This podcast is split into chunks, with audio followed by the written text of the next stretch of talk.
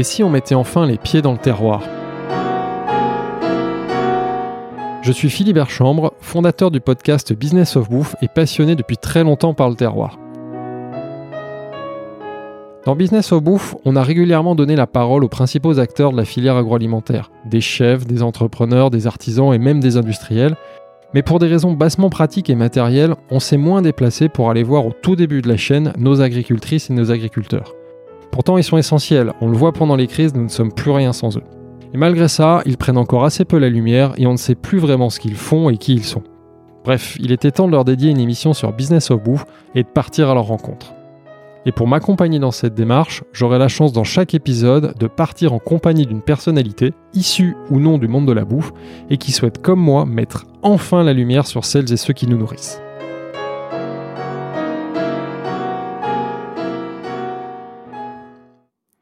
Le partenaire de cet épisode est le Voyage à Nantes. Alors pour ceux qui ne connaissent pas, il s'agit pour faire simple de l'office de tourisme de la ville de Nantes, mais en réalité c'est plus que ça, car leur rôle est véritablement de mettre en scène la ville à travers l'art et la culture. Et pour le Voyage à Nantes, la culture c'est aussi la bouffe, donc c'est là qu'on s'est retrouvé. Et je commence un peu à connaître le sujet, puisqu'à titre personnel je vis à Nantes depuis près de deux ans, et j'ai eu le plaisir d'y découvrir un terroir riche et abondant, et une scène culinaire à tort sous-estimée, mais très dynamique et surtout engagée. Bref, je suis fier d'avoir le voyage à Nantes comme partenaire pour ce premier épisode de l'émission Les Pieds dans le Terroir, car comme moi, ils ont envie de mettre davantage la lumière sur celles et ceux qui nous nourrissent et qui le font bien. Bonjour à tous, bienvenue dans ce premier épisode de l'émission Les Pieds dans le Terroir. Je suis très heureux car c'est un concept d'émission qui me tient particulièrement à cœur et sur lequel je, travaille depuis des mois. Et je suis très excité de concrétiser enfin ce rêve. J'espère euh, en tout cas sincèrement que ça va vous plaire. Aujourd'hui, je vous invite donc à mettre les pieds dans le terroir. Et pour commencer, on va mettre les pieds dans le terroir nantais. Et pour ça, j'ai la chance aujourd'hui d'être en compagnie de la star montante de la scène culinaire nantaise. Elle a son propre restaurant au cœur de Nantes. Elle a déjà un style bien à elle, sa cuisine est créative, comme on dit, euh, gourmande évidemment et très inspirée par son terroir, ça ça nous intéresse aujourd'hui, autour notamment du végétal essentiellement et des produits de la mer. Le grand public l'a découvert euh, euh, l'an dernier dans Top Chef, où elle est arrivée en finale, chapeau. et en décembre 2021, elle a également décroché le, titre de jeune talent de l'année du guide Goemio, c'est donc du sérieux. Je suis avec Sarah Mingui. bonjour, bonjour Sarah. Bonjour. Et alors Sarah, comme je le rappelais à l'instant, euh, ta cuisine est très axée sur le végétal. Il était donc logique d'aller à la rencontre d'un maraîcher aujourd'hui pour ce premier épisode de l'émission Les pieds dans le terroir. Et nous sommes avec une jeune femme que tu connais bien, avec qui tu travailles régulièrement et euh, que tu apprécies, je crois, tu confirmes Oui, beaucoup, j'en ai besoin. On va, on, va, on va vérifier ça tout de suite. C'est une jeune maraîchère bio passionnée et engagée. Elle pratique d'ailleurs le bio intensif. On aura l'occasion d'y revenir dans cet épisode. Euh, elle aime d'ailleurs rappeler que ses légumes sont plus que bio puisqu'elle n'utilise aucun produit chimique on aura aussi l'occasion d'y revenir. En tout cas, j'ai goûté ces légumes. Euh, c'est vrai qu'ils sont dingues, qu'ils ont du goût, qu'ils goûtent l'authenticité. Et je suis pas le seul à le penser puisqu'elle travaille avec euh, les plus belles tables de la région. Nous sommes avec Alice Ménard. Bonjour Alice. Bonjour, bonjour. Alors Alice, Sarah, si vous êtes d'accord, je vous propose d'organiser le podcast en, trois temps. Dans un premier temps, on va faire connaissance avec toi, Alice, parce que bah, c'est le concept de l'émission. On veut, on veut comprendre qui tu es, comment tu es arrivé au maraîchage, comment tu travailles aujourd'hui. Puis Sarah, ce sera intéressant d'avoir ta, ta, vision et ta réflexion sur, euh, sur, ça, sur son travail. Voilà. Puis j'aimerais qu'on comprenne aussi comment vous, vous bossez ensemble, comprendre la relation entre un maraîcher et un chef. Ça, c'est intéressant. Dans un second temps, on partira à l'aventure. Donc ça, ça va être la partie un peu folklore de l'épisode. Donc on ira se balader dans, dans, dans l'exploitation. Tu iras nous montrer un peu que, ce que tu produis et ce que tu produis en ce moment, sachant qu'on enregistre tout début septembre. On est à la fin de l'été, donc on n'a on a pas tout, euh, tout ce qu'on peut voir, évidemment. Et puis dans un troisième temps, j'aimerais qu'on se repose de nouveau pour prendre un peu de recul sur le métier d'agriculteur et que tu nous partages ta vision du métier. Et pareil, Sarah, ce serait intéressant d'avoir ton point de vue aussi sur ces sujets. Et d'ailleurs, le, concept de l'émission, Sarah, si tu acceptes cette mission, c'est de co-animer l'épisode avec moi. Donc, tu te sens libre de poser toutes les questions que tu veux à Alice, d'intervenir, de me couper, de compléter. La star aujourd'hui, c'est Alice. Euh, on y va, ça vous va C'est parti. Ça va. On commence. Donc, on commence par le début, logique. Euh, Alice, raconte-nous un peu tes, tes débuts. D'où viens-tu Qui es-tu? Alors l'histoire. L'histoire de bah, la famille. Pas une histoire très très originale parce que je suis euh, fille et petite fille d'agriculteurs. Donc comme beaucoup d'agriculteurs et agricultrices d'aujourd'hui et d'avant, euh, bah, euh, j'ai repris les terres familiales de, l'exploitation familiale. Donc papy et papa étaient étaient tous les deux maraîchers. Déjà dans le maraîchage, Déjà à Saint-Julien-de-Concel. Déjà. ça, c'est un point important parce que je l'ai pas dit en intro. Donc là, est-ce que tu peux nous dire où on est exactement? On est ici donc à Saint-Julien-de-Concel, euh, au sud-est de Nantes, dans euh, la vallée maraîchère euh, nantaise, qui est, bah, on peut dire, presque mondialement connue pour tous ses légumes primaires depuis, primeurs pardon, depuis bah, plus de 100 ans. Et la particularité, c'est qu'on est à combien de mètres de la Loire C'est ça hein, ah, Ici, on doit être à 200, 300 mètres à vol d'oiseau à peu près. Et c'est ça qui explique la, typicité du sol et qui explique que c'est en effet une terre de maraîchage. C'est ça, c'est en gros l'ancien, enfin pas exactement, mais on va dire pour, pour grossir l'ancien lit de la Loire, donc euh, un sol euh, parfait pour euh, le maraîchage, pour les petits légumes, très léger, du sable. Et puis avant, avant l'intensification de l'agriculture, des, des, sols très riches aussi par les limons liés à la Loire, au fleuve. C'est vraiment la présence de la Loire à proximité qui justifie, qui explique que la richesse du sol, historiquement. historiquement, et pourquoi il y a eu un, essor de l'agriculture et du maraîchage autour de Nantes, enfin à cet endroit-là, depuis, je crois qu'ils ont fêté les 400 ans du maraîchage nantais il y a quelques années. Et c'est vrai qu'on l'a vu en arrivant ici, il y a énormément d'exploitation, sous serre d'ailleurs massivement, euh, mais voilà, on sent qu'on est vraiment en zone de maraîchage. C'est ça, c'est euh, l'historique du, du, coin. Et donc, bah, moi, en fait, naturellement, on va dire, euh, étant petite, j'ai grandi euh, bah, juste à côté de l'exploitation, sur, euh, sur la ferme presque, entourée par du coup les parcelles de mâches, radis, poireaux, carottes. Ça fait vraiment partie de, de moi en fait. Et naturellement, ça m'a jamais, jamais très attiré. ouais, c'est que quel, c'était quel type, enfin, c'est quel type de culture C'est une agriculture qui, pour moi, en tant que, en tout cas, enfant, est pas très très luxuriante, pas très très vivante, pas très intéressante en fait. Et, en plus, pourquoi? Bah Parce que tout est absolument pareil partout, tout est droit, il n'y a rien qui dépasse, toutes les plantes sont maîtrisées euh, à la perfection, on voit bien que tout ce qui tout ce qui pousse, tout ce qui est un peu vivant et luxuriant est réfréné quoi. Mm. Et à côté de ça, moi j'ai la chance de, vivre euh, donc chez mes parents euh, dans un dans un jardin gigantesque avec des arbres, avec la nature qui pousse de partout et en fait le contraste est hyper fort. Donc très vite je me dis c'est bizarre quand même. La nature euh, contrôlée d'un côté et vivante de l'autre et, euh, et, pourquoi et comment. Et en fait, euh, jamais je me suis dit, vas-y, je vais faire comme papa, quoi. Toi, ce qui déplaît à ce moment-là, c'est pas le végétal, c'est pas la culture, c'est la façon de le produire. C'est ce côté très, enfin, c'est la culture conventionnelle intensive, c'est bah, ça? C'est un constat, je pense vraiment de, de, gamine, tu sais, où genre tu joues à courir derrière les grenouilles et puis pouf, d'un coup, tu arrives dans un champ, puis il y a plus de grenouilles, puis limite tu les vois même bah, crever par terre, quoi que l'exploitation de tes parents, donc c'est du, c'est de enfin c'était de l'intensif. C'est ça. Donc c'était monoculture de, de, quoi de, de mâche. De mâche. mâche qui est la, la, star des légumes nantais euh, par excellence. Euh, c'est vrai. Qui a fait bah, d'ailleurs la renommée de, de, mon papa parce que c'était dans les premiers à faire de la mâche en monoculture euh, il y a du coup à, à, peu près un peu moins de 40 ans. Ouais. Euh, voilà, ça a été le produit phare. Euh, ça l'est toujours un petit peu, même si aujourd'hui ils tendent à diversifier parce que bah, qui dit monoculture dit épuisement des sols, mais ça, on, pourra en reparler. mais donc euh, ça pousse moins bien depuis quelques années. Voilà, c'était mâche sur mâche sur mâche et du coup des serres, du plastique, du sable rajouté malgré que le sol soit naturellement sableux. Et moi, c'était pas du tout ce qui m'intéressait. Et par un peu hasard forcé, et ben je suis tombée dedans sans que ce soit prévu. En fait, euh, j'ai essayé une année de fac.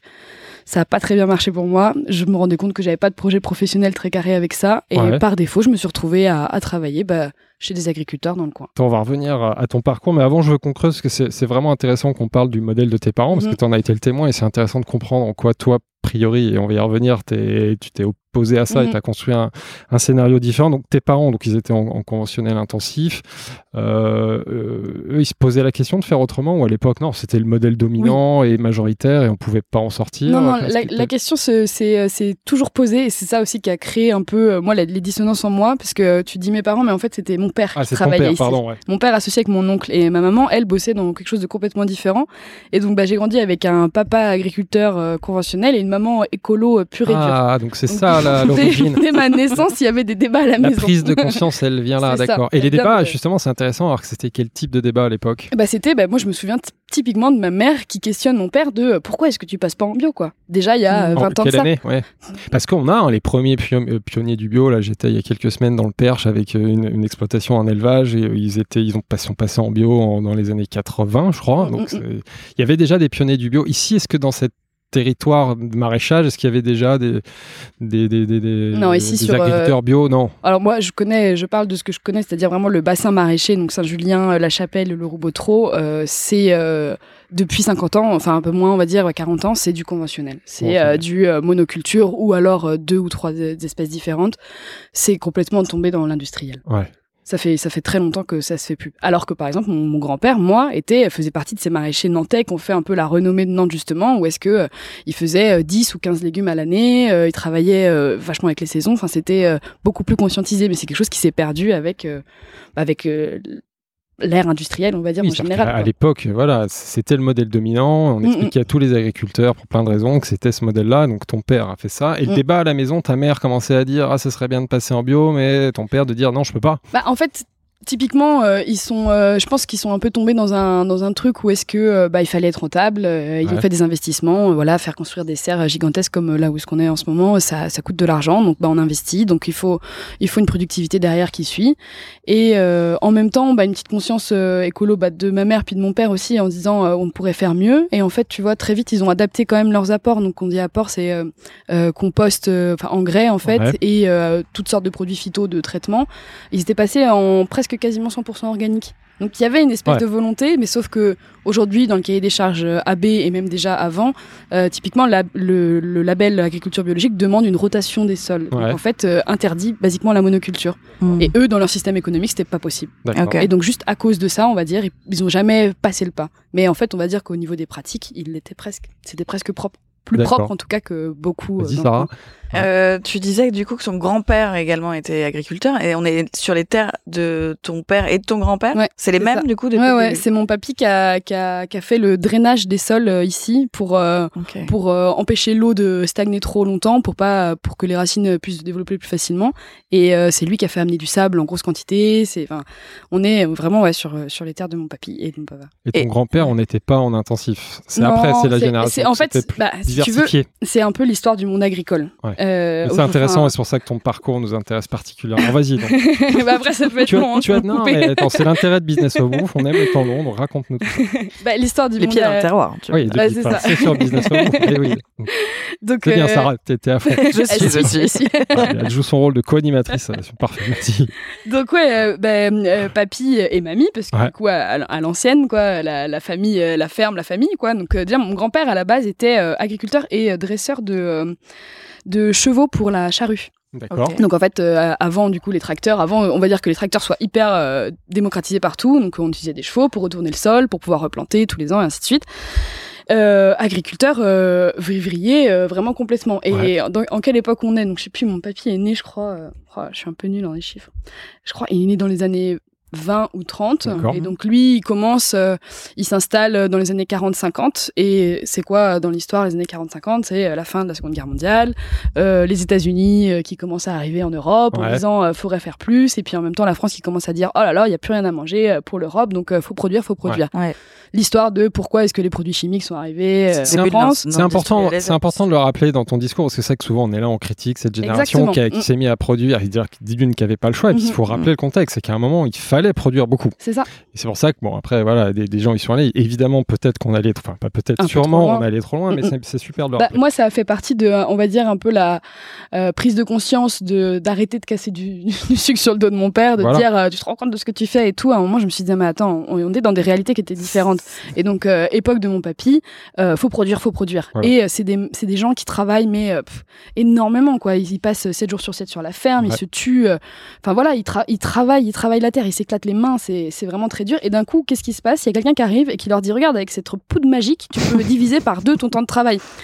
N'importe quel humain, que ce soit il y a 100 ans, il y a 50 ans ou dans 20 ans, prendra cette décision-là en fait, de dire ok c'est facilitant, on y va. Enfin c'est un peu ce qui explique même toute une société aujourd'hui, c'est faciliter tout ce qui est difficile en fait. Et à l'époque on n'a pas le recul qu'on a aujourd'hui, on connaît moins les effets néfastes de cette agriculture-là. Et puis on parlait, on parlait à peine de dosage, donc c'était euh, plus t'en mets plus ça marche en gros, donc euh, on y va, on y va, on y va. Donc euh, bah, le tracteur pareil. Pourquoi t'embêter à dresser un cheval qui est un peu récalcitrant des fois quand t'as une machine qui démarre à peu près quand tu veux, comme tu veux, et ainsi de mm. suite. Et donc bah voilà, papy c'est ça, c'est exactement l'histoire de, de, la transition agricole française dans les années 50, c'est le début de la mécanique le début de l'industrialisation, mais en fait, comme dans tous les, enfin, tous les corps de métier en France, on va dire.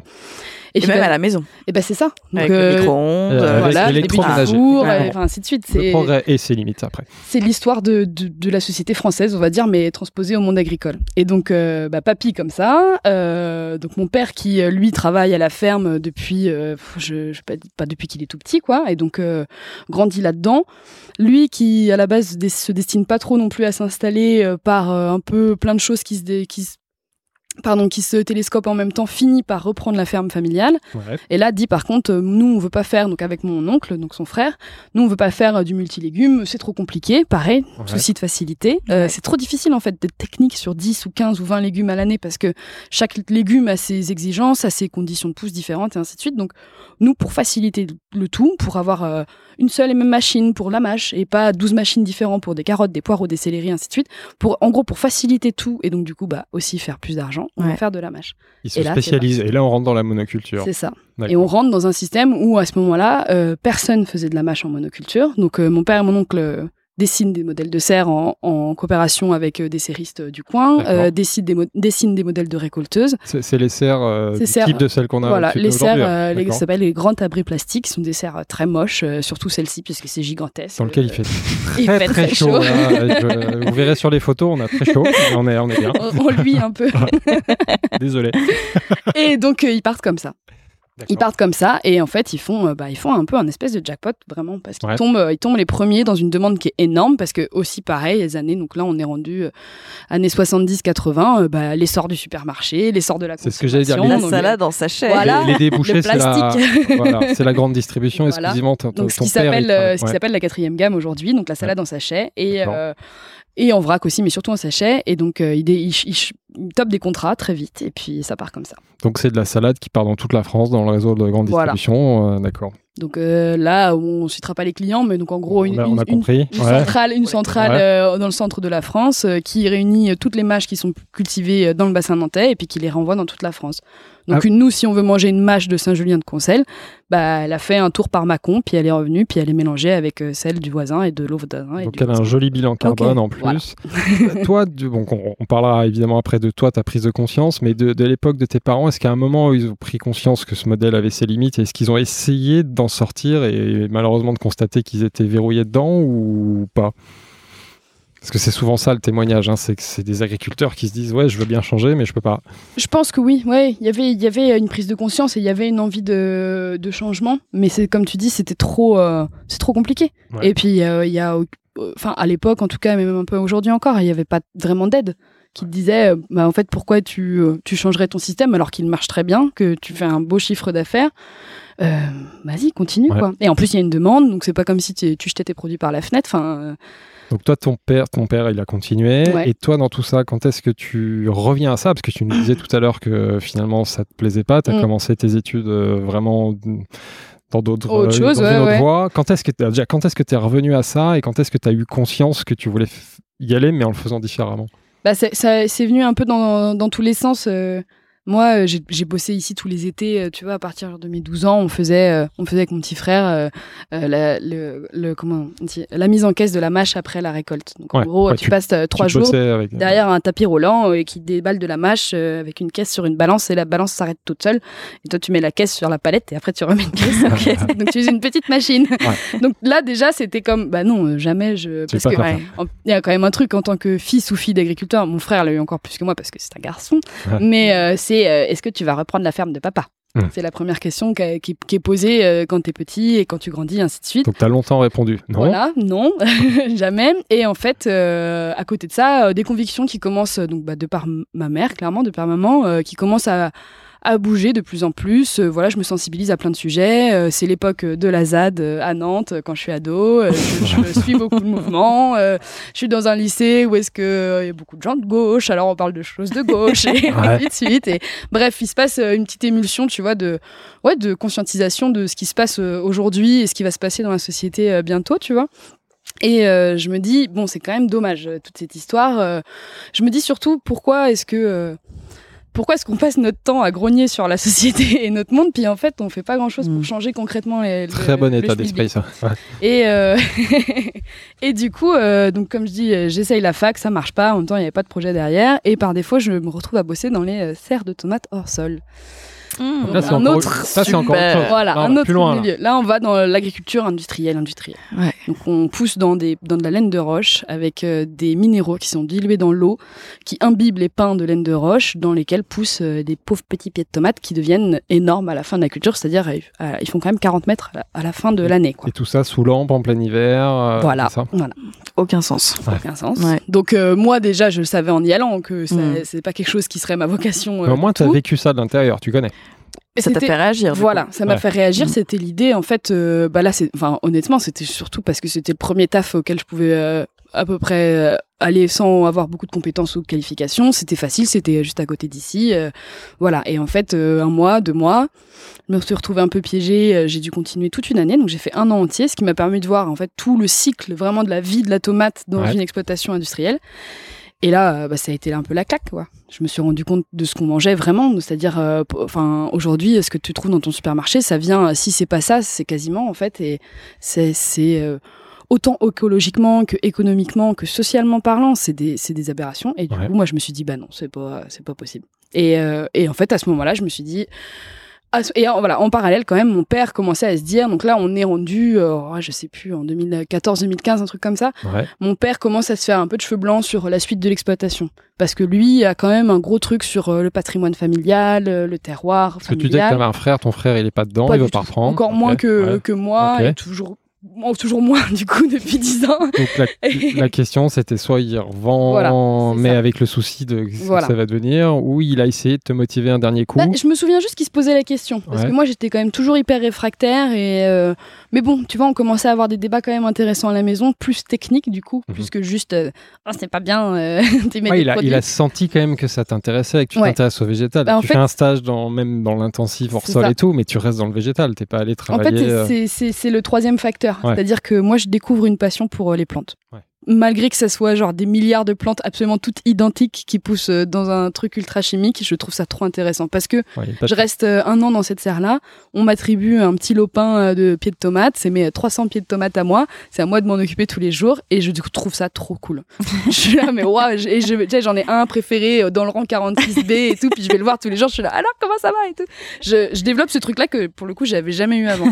et donc, bah les trois facteurs, donc euh, la conscientisation écologique, euh, le fait que mon père commence à se poser des questions et la passion qui, qui germe, et bah ça fait bah pourquoi pas. Tu dis, euh, tu as le déclic, tu dis j'y vais. C'est ça. Et, comment tu vas, comment tu te, bah, comment tu te lances, comment tu te formes déjà parce que bah, voilà. former. Au hasard, au hasard de conversation avec des amis, j'entends parler d'une formation à la chambre d'agri. une petite formation qui en gros c'est un brevet pro de responsable d'entreprise agricole qui t'apprend entre gros guillemets pas grand chose sur les techniques parce que c'est 10 mois, c'est très rapide, c'est très condensé, mais euh, qui te donne un peu les bases dans tout. Et euh, moi, j'ai fait L au lycée, euh, osant dire que je suis très nulle en sciences, en maths, en à peu près tous ces trucs-là. Et donc, je suis là, hmm, ça peut être pas mal de faire un petit point, savoir comment on pousse une plante en vrai, autre que juste des pieds de tomates comme ça. Point technique, ouais. c'est ça. Et à côté, un point enfin plus administratif sur euh, comment tu gères une entreprise agricole. Et euh, du coup, je me dis, bon, bah, au pire, euh, je perds un an. Mais j'y vais, j'essaye. Et en plus, bon, la formation coûte pas, enfin, est, gratuite en gros, et, et c'est facile, c'est facile d'accès, c'est hors vaut. Euh.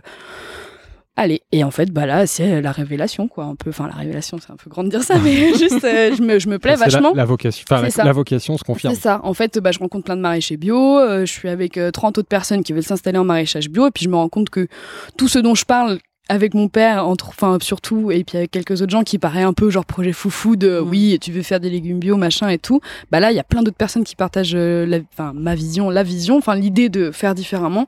Et du coup, euh, bah, ça donne envie, quoi. C'était une formation en alternance? Non, enfin, on avait le choix de la faire en alternance, mais impossible de trouver euh, quoi que ce soit parce que les petits maraîchers bio, en fait, ont pas forcément les capacités d'embaucher des apprentis comme ça. Et donc, je l'ai fait en, en direct, en continuant, en stage, quoi, à côté. Et j'ai eu la chance de faire un stage chez un mec en plus qui m'a super bien euh, transmis son savoir, lui qui était en biodynamie. Donc encore autre chose éloignée de, euh, du bio classique, donc euh, biodynamie, agriculture avec la... C'est Olivier Durand, c'est ça Non. Ah, c'est pas encore Olivier avant, avant Olivier. je vais trop vite, je vais trop vite. C'est ça.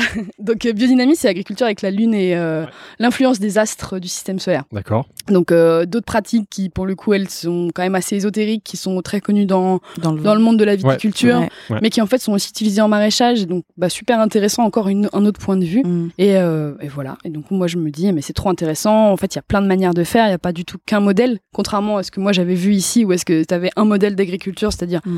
intensif, intensif, intensif. Bah là, en bio, il y a plein de manières de faire. Et des maraîchers bio dans la région, il y en avait déjà beaucoup? Non, presque pas. Donc nous, moi j'avais entendu parler, je savais qu'on en avait un qui s'était installé dans la commune d'à côté à Chapelle-Basse-Mer. Et sinon, c'était tout ce que je connaissais en fait. le, modèle dominant restait le conventionnel encore. C'est dingue. Ça. Euh, là, on parle de il y a 3 ans, 4 ans? Non, bien, non, il y a ah, plus longtemps quand même. Euh, c'était il y a 8-9 euh, ans. 8-9 ans. Mm. Nous, en plus ici, on, voilà, on est, euh, on est sud-Loire.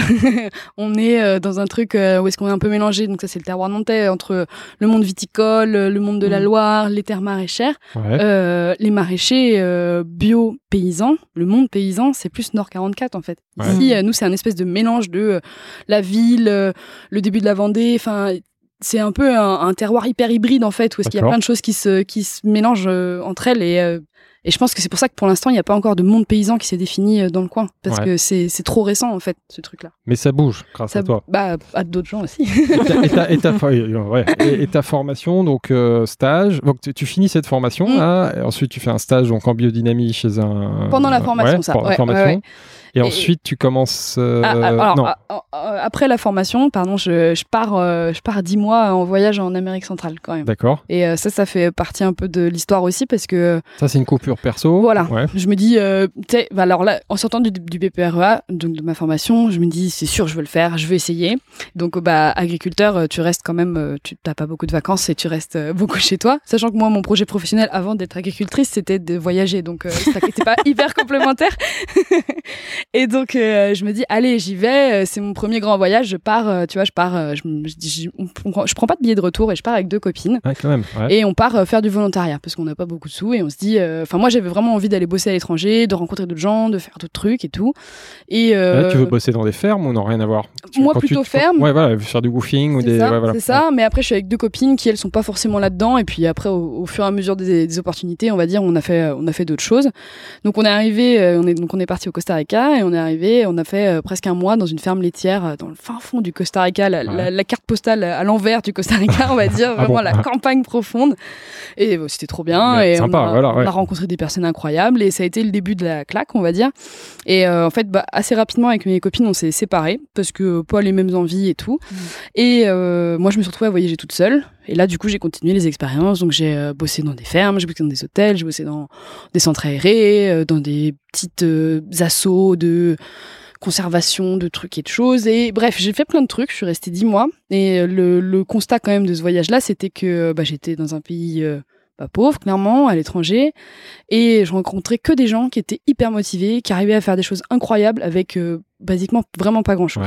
Et moi, je l'ai un peu pris pour moi aussi en me disant putain, si elle, elle arrive à construire une maison sur la pente du volcan, de machin truc, pourquoi moi j'arriverais pas Imagine ce que tu pourrais faire ici, là. Euh, Alors que j'ai euh, de l'eau, de, la lumière, enfin bref. Et ça m'a vraiment motivée. Euh, et, mon père, lui, était persuadé que j'allais rester là-bas. Et du coup, je suis rentrée et je lui ai dit, bah, Banco, maintenant je cherche du boulot. Et.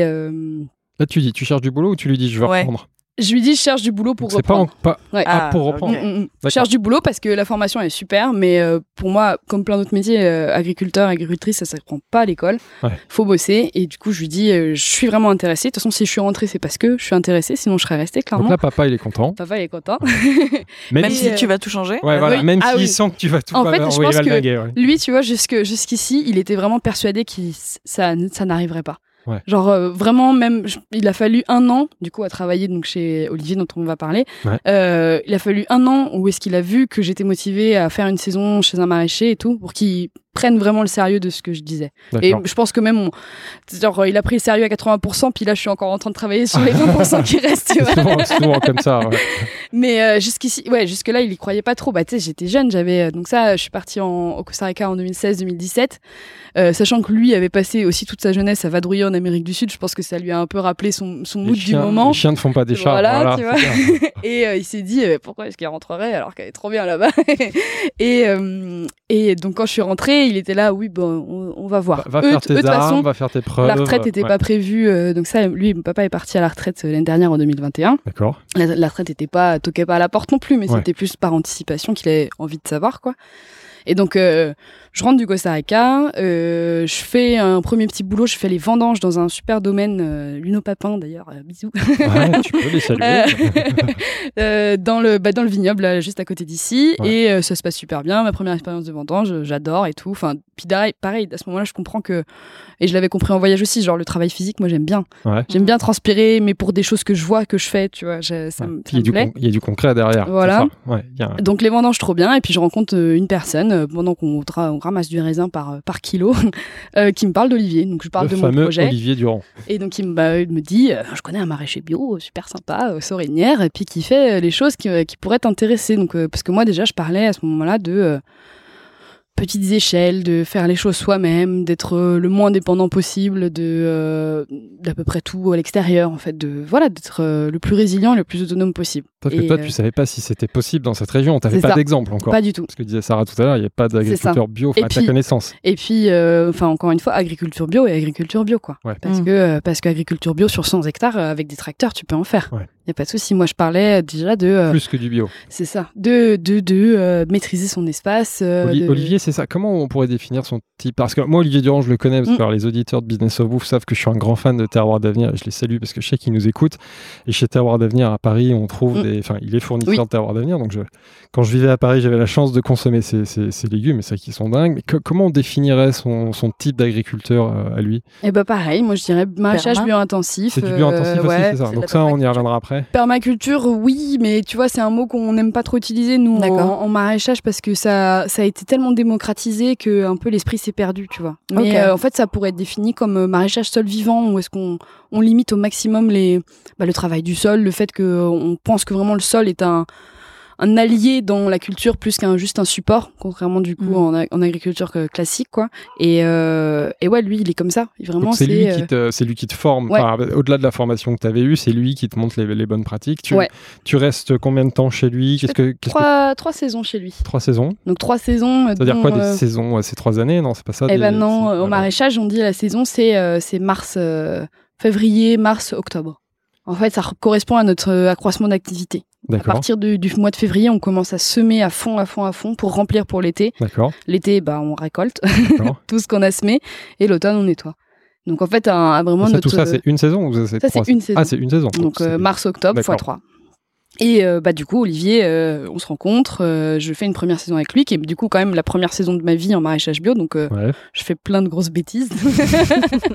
je, Comme quoi Vas-y raconte, on, veut, on veut connaître, on veut connaître tes bêtises. Oh, je crois que la mémoire est sélective.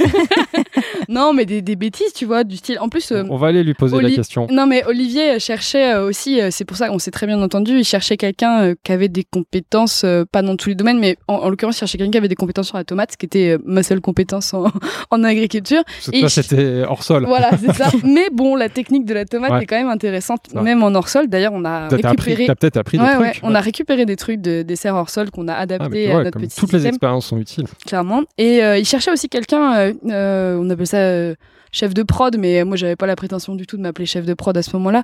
Bah, quelqu'un qui gère un peu la, les cultures, euh, chef de culture euh, dans, dans, sa serre, parce que lui, euh, multi-activité. D'ailleurs, ça fait partie des choses que j'ai découvertes en le rencontrant, c'est que un agriculteur peut faire plein de choses à la fois et pas obligé d'être H24 dans son champ à se mm. tuer la santé et à suer sang et eau et ainsi Qu'est-ce qu'il fait d'autres comme activités complémentaires? Donc eh la culture, la vente, C'est ça. Et à côté de ça, il est, il a quand même, bah, il a créé le, par exemple le potager de la cantine euh, sur l'île de Nantes. Donc euh, une dimension agriculture urbaine. C'est de euh, l'agriculture urbaine sur le cœur de Nantes. C'est ça. Il a aussi créé un potager pour le chef Jean-Yves Guéot, donc les restaurants de l'Atlantide sur la Sainte-Anne. Donc pareil, ça nous demandait, tu vois, d'avoir de, faire beaucoup de déplacements dans la semaine en fait entre tous ces différents lieux.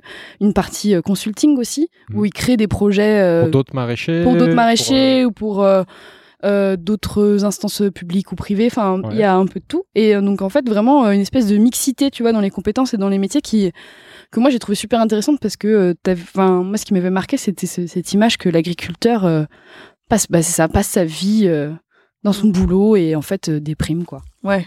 c'est ça qui plaît dans ce métier. légumes quoi. Ouais, c'est ça. Et, et puis en fait, plein de trucs. voilà. Là, tu, là, là, tu, euh, c'est vivant, ça déborde de partout, ça déborde beaucoup. On est toujours à courir un peu et, et en même temps, bah, c'est hyper épanouissant parce que moi, c'était ce que j'avais remarqué de par ma petite expérience à force de bah, mon papa et les, les voisins, les collègues agriculteurs et puis ma petite expérience en maraîchage bio euh, via la formation, c'était que bah, c'était quand même pas très fun d'être agriculteur, quoi. Tous les gens que je rencontrais, ils étaient pas super heureux. C'est très monotage, très monotone. Alors que là, tu découvres que tu peux t'épanouir avec différentes activités. Je, je voulais pas. Enfin, j'arrivais, je pense, un peu comme tout le monde qui arrive là-dedans, un peu avec des étoiles dans les yeux, tu vois, en mode ah, je vais faire pousser des trucs, c'est trop cool. Et puis j'ai découvert la réalité du métier, mais qui est, une vraie, vraie réalité où est-ce que c'est beaucoup de gens seuls, c'est beaucoup de gens euh, isolés et qui, qui, qui restent tout seuls dans leurs histoires et qui s'embourbent dans leurs histoires pendant des années, des années, des années parce qu'ils sont pris à la gorge par les emprunts ou par d'autres d'autres contraintes. Et, euh, et, en fait, j'avais vraiment une, question, c'était est-ce que c'est possible d'être maraîcher, euh,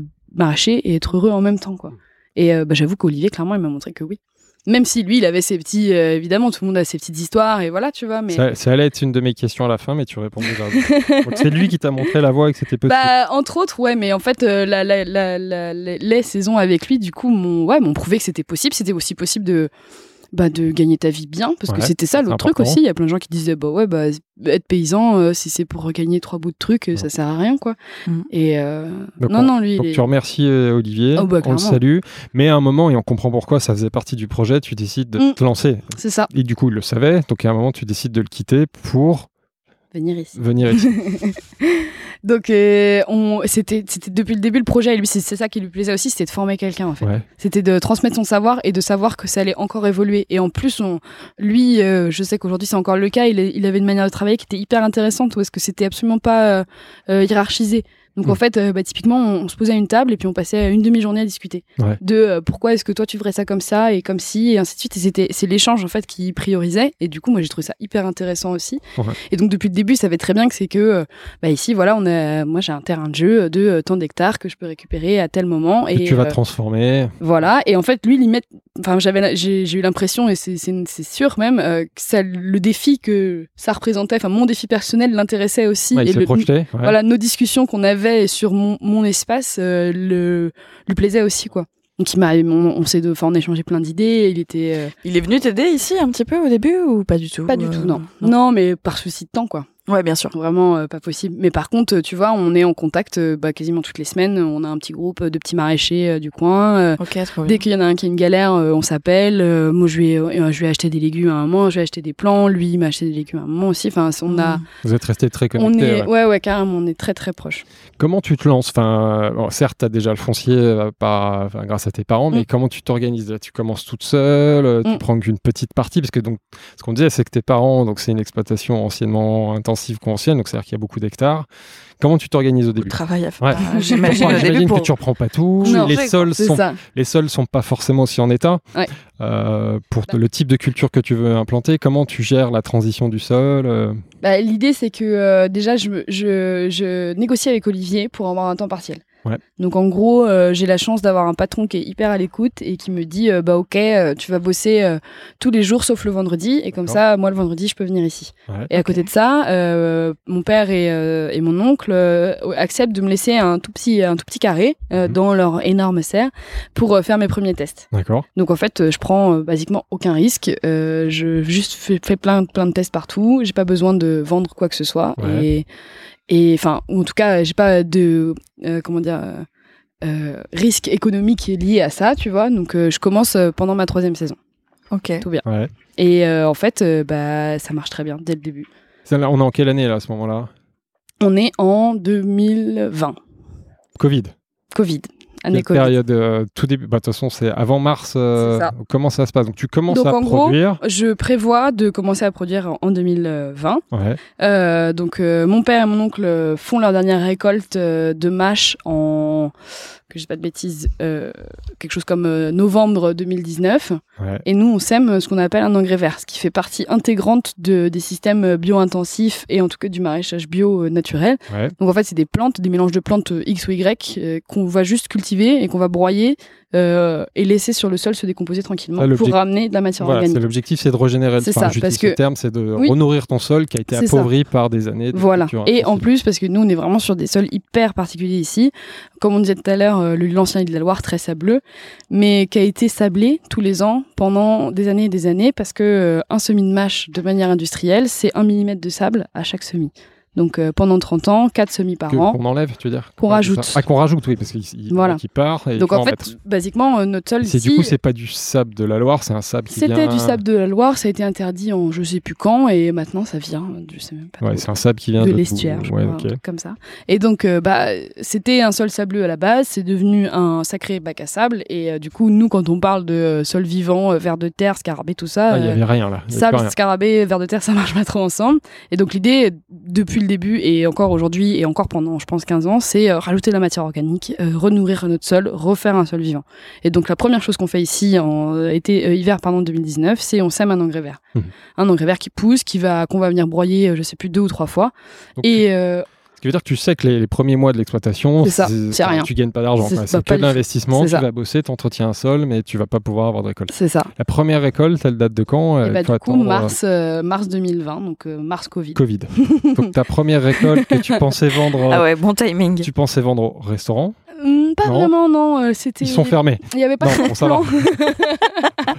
Donc là, tu vends à qui? Bah, après, Du coup, ça, c'est les paniers. C'est ça. Aux gens alentours. Voilà. En fait, euh, le, le, hasard des choses fait que j'avais j'avais pas trop prévu parce que je me disais que vu que c'était tout petit et que c'était le début et que en fait moi j'avais vraiment peur que ça marche pas au début. Mmh. Que ça marche pas, que t'arrives pas à faire des bons non, que ça pousse pas, ah, ça pousse pas, ça pousse pas et que ça soit pas bon parce que je me suis dit mais c'est tellement, euh, enfin d'un point de vue euh, sol vivant et ce que moi j'avais vu dans plein d'endroits où est-ce que t'as des terres qui sont noires, qui sont riches et tout. Ici on est aux antipodes de ça en mmh. fait.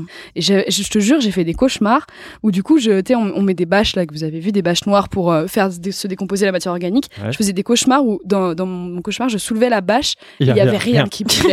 genre, je te jure, je me souviens. En plus, moi, je fais pas beaucoup de cauchemars. Je me souviens de me réveiller en panique en mode non, c'est le cauchemar du maraîcher. c'est jure. Et je, vraiment, ça me faisait peur. Je me disais, et c'est pour ça que justement, euh, avec Olivier, c'était trop bien de d'échanger, de, partager, et puis, de pas prendre un risque trop important. Et c'est, pour ça que moi, je dis plein de fois que, en fait, j'ai eu plein de chance dans plein de trucs et euh, que là, Olivier qui m'ait permis de faire ça, ça a été euh, vraiment ce qui a facilité toute l'installation parce qu'en fait, je me suis lancée, j'ai j'ai pris aucun risque, j'avais aucun investissement. J'ai acheté euh, un râteau, euh, une grelinette et un peu de compost et quelques graines et c'était parti quoi. Tu as commencé par faire pousser quoi euh, eh ben, les, premières plantes, c'est quoi alors, les tout premiers, je m'en souviens, c'était euh, donc les légumes de printemps. Donc euh, pour le mois de mars, on avait des super belles betteraves chioga, j'avais des épinards, j'avais les premières fèves, j'avais du chou rave, des cébettes. Et ça a bien poussé alors eh oui. Ton cauchemar, non Et en fait, En fait, j'ai eu les premières semaines, je faisais 40 paniers à 10 euros et du coup que un peu dans le jus au dernier moment, j'ai mis un petit message sur Facebook en disant bon bah ça marche bien, c'est bon. Et la qualité. Ça vous dit. Et, euh, et, les gens étaient super contents. Et en plus, bah voilà, effet Covid, euh, méga chance. Je fais ma, ma première vraie grosse récolte la deuxième semaine du Covid. Les gens sont enfermés chez eux. Ça fait dix jours qu'ils réfléchissent à ce qu'ils vont manger et ce qu'ils vont faire à manger. Et là, je suis là, ok, je peux vous livrer chez vous parce que moi, du coup, j'habite dans le centre. Tu fais des paniers. Donc, je fais des paniers que je livre sur mon chemin de retour pour rentrer chez moi. Et puis, ça marche super bien, quoi. Donc, à des particuliers. Ouais. Et là, ça marche. Et ça marche. Et du coup, forcément pas de restaurant parce qu'ils sont tous fermés à l'époque. Mais bon, tu vois très vite, euh, en fait, donc euh, Lucie, donc euh, chef de Sepia avec qui je travaille encore aujourd'hui, mais qui est un peu la première avec qui j'ai commencé à bosser dès le début. C'est pas Sarah. Non, c'est non. On se connaissait pas encore. c'est une autre top chef. Hein, c'est ça. C'est la famille top chef nantaise. Mais donc Lucie qui suit, donc on se, connaît, on se, on se, connaît depuis l'année d'avant via chez Olivier justement. Mmh. elle suit le projet depuis le début. Elle me dit depuis le début, dès que tu t'installes, je suis là et tout.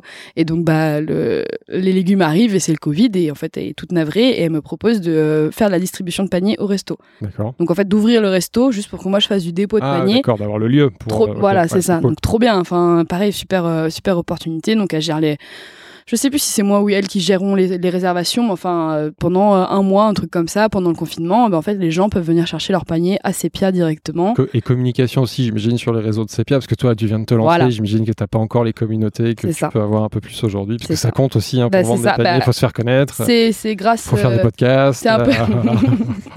un peu grâce à elle que, que tout commence, clairement aussi. Tu vois, pareil, c'était une autre des chances, c'était que bah, elle et puis bah, du coup, Canopé, aussi un autre resto nantais, Vincent, le patron de Canopé, euh, dès le début, euh, croient vachement en moi et puis me disent euh, on est là, quoi. Alors juste avant qu'on. Geoffrey. Oui, Geoffrey. c'est Geoffrey, c'est qui Geoffrey? Geoffrey, c'était le chef de Canopée à ce moment-là. Ah, de Canopée, d'accord. Qui est, qui, euh, bosse, travaille qui bosse maintenant à Vacar. Peut-être une des raisons pour lesquelles on se connaît avec Sarah aussi. Justement, oui, avant qu'on parle de, de, ta relation un peu plus en détail avec les chefs et notamment avec Sarah, je voulais juste qu'on revienne sur ce mot bio-intensif, mm. euh, bah, qui du coup qui résume et qui est la, la pratique telle que tu, tu l'exerces. Euh, parce que moi personnellement, c'est ce que je te disais, je trouve très contradictoire ce mot. Il est très mm. difficile à comprendre. J'ai fait test autour de moi quand je racontais que j'allais interviewer une maraîchère bio-intensif. Ça surprend parce qu'en effet, l'association de bio et intensif. Est-ce que tu peux nous expliquer déjà qu'est-ce que ça veut dire, pourquoi ce terme, et est-ce qu'on peut rassurer les gens sur le fait que bah, le mot intensif, faut l'oublier en fait?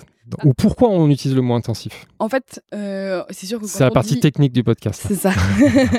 quand on dit euh, intensif aujourd'hui, on pense bah, à, l'agriculture dont on parlait avant. Avant, ouais, conventionnel. mais tous mes voisins là autour, euh, industriels, où est-ce qu'on on intensifie tout En fait, nous, ce qu'on veut dire par bio intensif, c'est qu'on fait un peu la même chose, mais de manière bio. Genre, si vraiment il fallait le réduire à une toute petite explication, ce serait, ce serait comme ça.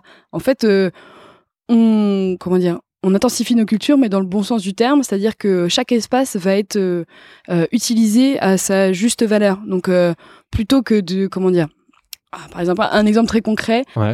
Aujourd'hui, on plante des tomates sur une ligne. On fait, euh, donc sur une planche de 30 mètres, on fait 60 pieds de tomates, un pied de tomate tous les 50 cm, sur une planche qui fait 80 euh, cm de large. Ouais, c'est ce qu'on a écouté. Donc, euh, Enfin, il n'y a pas de tomates, mais ça on y reviendra. mais c'est les planches, c'est ça. mais donc, qu'est-ce qui se passe? La tomate, on la plante, mettons, en mars ou en avril. le temps qu'elle arrive jusqu'à sa. qu'elle entame bien sa croissance et qu'elle fasse 2 mètres de haut et qu'on puisse plus rien faire au pied, eh ben, il y a quand même presque deux mois, deux mois et demi où on a des mètres carrés au pied de nos tomates qui sont vides. Et qu'est-ce que ça veut dire un sol vide en maraîchage vivant, du coup, bah, c'est euh, un sol qui va se lessiver plus rapidement, euh, qui va donc s'assécher, qui va faire... ça veut dire que l'eau va venir l'eau va passer et qu'elle va emmener les minéraux, qui va du coup, euh, enfin, un sol sans eau égale un sol sans vie en fait, parce que du coup plus de vers de terre et tous ces petits micro-organismes dont on parlait. Donc en fait, à côté de ça, notre notre tomate, elle est, euh, elle va manquer de quelque chose. Après, on pourrait lui mettre euh, un petit paillage, quelque chose qui rajoute de l'ombre et tout, mais nous, on se dit, on veut intensifier parce que du coup, c'est aussi du mètre carré qui est perdu et qui est pas cultivé. Le mot intense, il vient de là. C'est que mm. tout doit être euh, utilisé, mais intelligemment pour, les, pour que le sol soit vivant. C'est la racine originelle du mot intense. C'est pas l'analyse qu'on en fait aujourd'hui depuis 30 ans, quoi. Donc en fait, on va planter un truc au pied de la tomate. Et donc, au lieu d'avoir sur un mètre carré euh, deux pieds de tomates, eh ben, on va avoir par exemple euh, deux pieds de tomates et puis quatre salades et puis un pied de basilic. Les, grands principes du, du bio-intensif, c'est quoi? C'est ça, c'est bon, c'est de l'optimisation des sols, c'est garantir la, la, richesse et le. Je le dis pas, je suis pas du tout un expert, mais est-ce que tu peux nous donner les grandes règles? Alors, c'est qui qui a, qui a qui a créé c'est Jean-Martin Fortier, bah, ça date d'avant. Les grands principes du bio intensif. Un des chefs de file, ouais, c'est donc Fortier euh, au, Québec, un maraîcher québécois. Qu'on salue aussi s'il euh, écoute des podcasts francophones. On a salué beaucoup de monde, à, un peu le Michel Drucker du, ah, du podcast. On le salue aussi. non, mais oui, Fortier est un peu un des, des têtes de ouais, chef de file de, de ce mouvement-là. Après, euh, pour moi et puis même pour plein, pour beaucoup d'autres gens, c'est euh, c'est aussi un mélange de pratiques. Euh, tu vois, c'est un peu ce, maraîchage, ce que, ce que tu disais tout à l'heure, tu vois, un peu permaculture, ou est-ce que aussi tu en fait, on repense à on repense tout le système. Donc euh, pourquoi est-ce qu'on fait pousser des légumes? Sur quelle surface? Euh, Pourquoi est-ce que je ferais pousser euh, un hectare de légumes alors que ça me prend un quart d'heure d'aller au bout de mon hectare alors que je pourrais faire la même quantité sur un demi-hectare et que j'économise du temps et des denrées et ainsi de suite? Hmm. On réfléchit à tout. Donc là demain je plante une petite tomate et ben je mets des trucs au pied et puis en fait bah, ce que je mets au pied de la tomate ça va l'aider parce que tel machin quel, pardon tel insecte est attiré parce que j'ai mis au pied de la tomate. Donc tout le système devient un peu plus rond. Mais bon, c'est vraiment des, des, pratiques différentes. Ok, la, la, la, différence avec la permaculture, justement? La permaculture, je ne je saurais pas trop comment la définir, mais Aujourd'hui, la permaculture, pour moi, c'est un peu genre, tu fais de la permaculture, tu fais pousser du basique sur ton balcon en mettant des bouts de bois dans ton, bac à fleurs, tu vois. D'accord. on, va se faire des, on va se faire des potes, là. c'est clair. Mais ça veut dire quoi? Ça veut dire que la, la, version, enfin, le bio-intensif, c'est la version, euh, comment on va dire euh, Bah, la version. Euh, pas, pas, professionnelle, mais optimisée pour ça. nourrir les gens. Enfin, on va dire, mhm. même si voilà, je vais me faire tuer, on va se prendre des messages. Mais là, dans la permaculture, ça a aussi. Enfin, pour moi, c'est pas très clair hein, la différence entre permaculture et bio-intensif. Bah, disons que permaculture, pour moi, c'est pas un système agriculturel, c'est un mode de vie.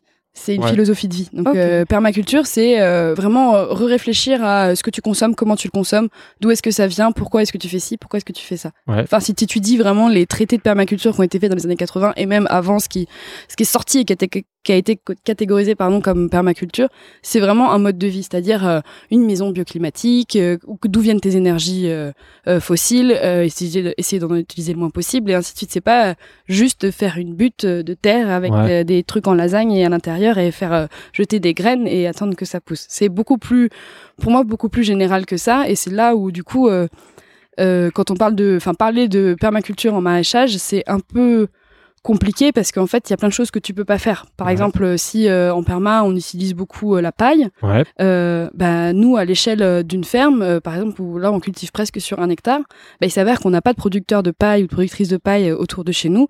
Bah, je vais pas aller affréter un camion pour qu'il aille me chercher de la paille à 500 mmh. km parce que ça serait complètement débile alors que j'ai quelqu'un qui peut me faire un paillage vachement mieux, tu vois. Ouais. C'est un peu cette idée de Enfin, pour moi, la permaculture en tant que philosophie, on va dire, c'est un peu cette idée de faire avec ce qu'on a autour de soi. Et du coup, vu qu'aujourd'hui, la permaculture, quand tu dis permaculture à quelqu'un, il est là, ah oui, je connais, je fais un bac en permaculture sur mon balcon, c'est ce que je voulais dire à la base. je suis obligée de spécifier un peu. C'est vachement important. On connaît plus aujourd'hui le mot permaculture que bio-intensif. En plus, ce qui est pas, c'est le vocabulaire qui a été choisi, le mot. Donc, c'est pour ça, que c'est important de, mm, mm, mm. préciser les choses aujourd'hui dans un podcast. moi, j'avais une petite question Sarah, par, rapport, vas-y, vas-y, vas-y. par rapport à, à ton sol aujourd'hui. Est-ce que, du coup, tu as réussi à le faire revivre comme tu le voulais. Est-ce que tu penses que tu es arrivé au maximum de ce que tu pouvais faire aujourd'hui ou est-ce qu'il va encore évoluer dans les prochaines années? Ouais, je pense que c'est vraiment ça. C'est euh, euh, une question de temps. En fait, euh, pour bah pareil, je pourrais, tu vois, si, si j'étais à fond dans la permaculture et dans un truc classique, bah, je pourrais acheter des tonnes et des tonnes et des tonnes de compost et puis faire des couches de compost partout. Puis là, j'aurais un sol bien vivant, plein de matière organique, mais bah, encore une fois, moi de mon point de vue et d'un point, d'un point de vue euh, global et éthique, ça n'aurait pas trop de sens de mm. faire euh, ramener 300 euh, mètres cubes de quelque chose à, de l'autre bout de la France. Donc aujourd'hui, on y va doucement, on fait des engrais verts, on ramène ce qu'on peut comme on peut avec ce qu'on a autour de nous. Comme avec le sorgho. Voilà, c'est ça. Donc des plantes qui vont vraiment pousser longtemps, qui vont produire beaucoup de matière végétale, qui vont se décomposer lentement aussi. Et du coup, en fait, on sait que avec ce système-là, bah, on en a au moins pour 10 ans en fait pour récupérer notre terre. Et encore, même s'il faut, en 10 ans, ça sera pas fini. Mais c'est ça qui est bien aussi, c'est qu'en fait, euh, on laisse le temps à la nature et c'est un, peu ça qu'on a oublié aussi en final. Et est-ce que tu as vu une différence de goût entre tes premiers chouraves et les chouraves d'aujourd'hui? Ouais. Oui, et puis même une différence de, de, comment dire de, tenue, de couleur, de texture, mmh. de c'est sûr. Et ça, c'est la nature du sol ou c'est la technique qui s'est améliorée? Ou bah, les deux? Les deux, ouais, c'est ça. Question con. Bah, non. Tu, peux, le dire, hein, je, suis là pour ça, je l'assume. Mais non, mais en fait, c'est qu'on est sur un travail à long terme ici. Donc, euh, euh, les changements qu'il y a maintenant, euh, ils sont pas hyper frappants, mais il y en a déjà un petit peu. Mais c'est surtout les changements qu'il y aura dans 10 ans qui seront, qui seront intéressants. Ça bouge, c'est vivant, comme tu le dis, de toute façon, par et, définition. Et vraiment, l'idée aussi de rester sur un rythme vivant, où est-ce qu'on laisse la nature faire son taf et, et je vais pas précipiter les choses. Mm. tu vois, ici, là, pour la première fois depuis 3 ans, ben, on a des grenouilles dans la serre cet été. Des grenouilles ah Et, c'est trop bien. Malgré la température, là, aujourd'hui, il, va faire 40 degrés sous la. elles ont de l'eau. Il y a de l'eau. Bah, il y a la Loire. Bah, c'est ça. Puis il y, a des, y a des fossés à côté, tu vois. Et puis, bah, tu vois, nous, on laisse tout un peu pousser euh, en bazar. Mm. Et bah, en fait, il beau d'ailleurs. Il y a des petites zones d'ombre, il y a des petits creux d'eau, et puis bah, elles se mettent là-dedans. C'est vrai qu'il y, a de la, y a de la diversité. Ça sent. Je, t'ai venu en juillet, il y avait des odeurs de fleurs. Mm, mm, c'est très agréable même d'être ici. Euh, j'aimerais qu'on parle, comme je disais tout à l'heure, maintenant de, tes débouchés, déjà qui à qui tu vends, et en particulier des chefs, et on va profiter évidemment de la présence de Sarah. Donc tu me disais aujourd'hui, bon, on est, on est passé, euh, la période de Covid est derrière nous, enfin mm. j'espère. Aujourd'hui tu vends, tu vends avec des chefs ou tu continues de faire des, des paniers Comment tu répartis tes, ta, distribution, tes, tes débouchés? Et eh bah, Du coup, en, en 2020, donc euh, année Covid, euh, très vite, j'ai été contactée par un petit groupe euh, de, de, personnes de la commune de Saint-Julien pour créer une AMAP. Une AMAP, ouais. Et qui n'y avait pas à Saint-Julien. Et en fait, bah, ça m'a pris un peu tout le temps sur le projet. Et en même temps, c'était super intéressant parce que moi, ça correspondait beaucoup avec cette idée de vendre en direct avec, aux gens qui sont autour de moi. Ouais. Et du coup, depuis ce moment-là, donc depuis octobre 2020, on vend euh, à la map de, enfin par la, via la map de Saint-Julien-de-Concel, et on fait, euh, c'est pas grand-chose, 25 paniers par semaine, avec par contre à côté euh, des toutes sortes de produits. On a, tu vois, en, hebdomadaire, on a le pain et les œufs. Et après, toutes les deux semaines, on a crèmerie de vache, on a crèmerie de chèvre et de brebis aussi. On a oh là là, je crois que c'est tous les mois les pâtes fraîches. c'est cool ça. On a en fait on a pléthore de produits et donc ça ça a été le truc aussi pareil une des chances qui a facilité l'installation parce que la map mine de rien sous le système de du coup contrat que peut-être que vous connaissez sans doute. Ouais, vite fait. Abonnement en fait. Ouais, ouais, bien sûr, ouais, bien sûr. Abonnement donc AMAP Association pour le maintien de l'agriculture paysanne, c'est-à-dire que le consommateur, l'AMAPien, s'engage à consommer pendant un contrat d'une durée définie par le producteur ou la productrice. Et toi, ça t'assure des débouchés Ça m'assure un débouché et ça m'assure surtout une visibilité. C'est-à-dire que pendant six mois ou trois mois ou neuf mois, je sais exactement que tous les vendredis ou tous les mardis, j'en sais rien, euh, j'ai euh, tant de paniers avec tant de quantité de tant de légumes qui mmh. va sortir. Donc en fait, moi, en amont, parce que la difficulté de mon boulot, c'est quand même essayer de prévoir au maximum ce que doit semer en quelle quantité, pour quel moment. En amont, je sais presque d'avance que euh, si je sème, euh, je sais pas, 300 graines de chou rave euh, trois mois plus tôt, et eh ben ils seront presque mangés directement trois mois plus tard. T'as le débouché. C'est trop bien. Cool. Pour quelqu'un qui s'installe, un, jeune ou une jeune productrice, c'est super pratique. Donc on part là-dessus et dès 2020, ça marche bien. On commence doucement. Par contre, je fais 15 euh, paniers à ce moment-là, tu vois, par semaine, avec en plus euh, quelques voisins, euh, collègues qui veulent pas passer par la map, qui trouvent ça un peu embêtant pour d'autres raisons, qui passent à la serre, et puis bah, les restos à côté. Donc 2020, on est sur, je sais plus, je, donc, bah, je, je suis sur 3, 4, 5, 6 restos, je crois, un truc comme ça. Ça monte vite. Et puis, bah, 2021, euh, ça explose. Parce que du coup, fin 2020, euh, bah, c'est ça. Lucie, elle a fait ma pub. Euh, Geoffrey, Vincent de Canopé ont fait ma pub. Tous les restaurants, dont celui de, Sarah, veulent bosser avec Et donc, toutes les semaines, je reçois un nouveau mail ou coup de fil d'un nouveau chef ou d'une nouvelle chef qui me dit Ah, ça m'intéresse, je serais trop content. Avec quel type de resto tu bosses? Bah, Je me doute un peu de la réponse, mais après, c'est Sarah qui va nous raconter ça. bah, bah, les, gens avec qui je m'entends bien euh, de base, et puis des gens qui sont un peu d'accord avec tout ce que. Donc, qui partagent tes valeurs, qui veulent bosser en direct, en local, euh, qui veulent une belle matière première, voilà, qui comprennent aussi qu'un légume, c'est pas un morceau de plastique et que des fois il est un peu différent, il a des goûts différents, des formes mm. différentes. Euh, tu vois, là, ce matin, les poivrons étaient abîmés, et bah, Sarah les a pris quand même. Mais enfin, tu vois, des gens qui sont, qui sont ouverts et, et, qui sont curieux aussi, parce que pour moi, c'est hyper important d'être curieux, de, de se poser des questions de pourquoi, comme ci, comme ça. Et, euh, et des gens qui veulent bien faire les choses aussi, tu vois. Je, ça m'embêterait de travailler avec quelqu'un qui euh, qui achète euh, d'un côté des légumes bio et locaux chez moi et qui par contre va acheter, je vais dire un truc, une bêtise, tu vois, mais de la viande marque repère ailleurs, tu vois. Bon après ça, je peux pas décider pour tout le monde et chacun fait comme il peut aussi, tu vois, surtout avec la, la crise en ce moment. Mais mais ouais, des gens qui ont les mêmes valeurs en fait, quoi. Toi, Sarah, qu'est-ce qui t'a plu chez Alice? Qu'est-ce que tu es allé chercher dans, dans le travail d'Alice? On commence à avoir la réponse, mais ça bah, m'intéresse d'avoir tes mots, tes mots de chef. Euh, moi, déjà, ce que j'ai adoré, ça a été le, le, contact ultra facile. Comment vous êtes rencontrés euh, déjà? On s'est rencontrés. Alors moi, déjà, c'est vrai que Geoffrey, donc qui bossait, qui était chef de canopée, est venu bosser avec moi du coup à Vacarme. Il m'a beaucoup parlé d'Alice. Euh, moi, je bossais déjà avec Hélène, qui est à la ferme d'Artaud. Hélène Réglin, qui est du coup elle plus vers Angers. Mhm. Sauf qu'en fait, il faut savoir qu'il y a quand même très peu de, de, de maraîchers en fait qui bossent bien et intelligemment et qui en parlent bien. La, transition est en cours, hein, c'est ce qu'on disait tout à l'heure. on est dans un grand mm. bassin de maraîchage, mais des maraîchers bio qui bossent bien et qui vont même plus loin que le bio. Il n'y en a pas encore beaucoup. Et puis c'est surtout que c'est souvent des micro-fermes. Donc euh, c'est ça. Donc en fait, il y a, y a, beaucoup de restaurants, mais pas beaucoup de, de, de maraîchers qui ont euh, suffisamment pour nourrir tout le monde en fait. Ouais. Euh, et du coup, j'ai eu la chance de rencontrer Alice. Euh, on a plus ou moins le même âge. Euh, on s'est toujours tout de suite très bien entendu. Et c'est cool aussi pour moi en tant que chef de pouvoir parler avec quelqu'un entre guillemets on, se comprend. Je suis avec quelqu'un qui est beaucoup plus vieux euh, que enfin voilà. Le contexte c'est fait même génération même valeur. Ouais c'est ça et toi, ce qui t'a plu, c'est parce que ça correspond à ta cuisine, c'est que tu veux une belle matière première pour la, mettre en avant, et puis, la valoriser. Euh, de l'exotique local, euh, plein de choses comme ça, plein de découvertes. Alice, euh, elle m'a dit direct si t'as des trucs que tu veux que je plante, des trucs qu'on peut découvrir ensemble, et ben on y va. ça c'est juste incroyable parce que moi j'ai toute la découverte création euh, cuisine, mais elle est extrêmement dépendante de comment vous, du légume. comment vous bossez ensemble? Dans l'idéal, d'ailleurs, j'en parlais en intro, que comment on bosse un, chef avec son maraîcher ou sa maraîchère chérie Toi, ta carte à vacarme, tu la changes toutes les semaines, c'est ça? Bah, Ça a beaucoup évolué. Au tout début, on la changeait euh, toutes les semaines, et en fait, on s'est rendu compte de, de, que c'était complètement illogique. En fait, euh, on a une toute petite cuisine, on n'a aucun moyen de stockage. Euh, et en fait, on s'est rendu compte que nos frigos étaient pleins à craquer, qu'on avait trop de produits différents. Ouais. Et qu'on finalement qu'on finissait par jeter en fait. En fait, c'était complètement illogique. Et donc au bout d'un moment, on s'est dit, on réduit la carte.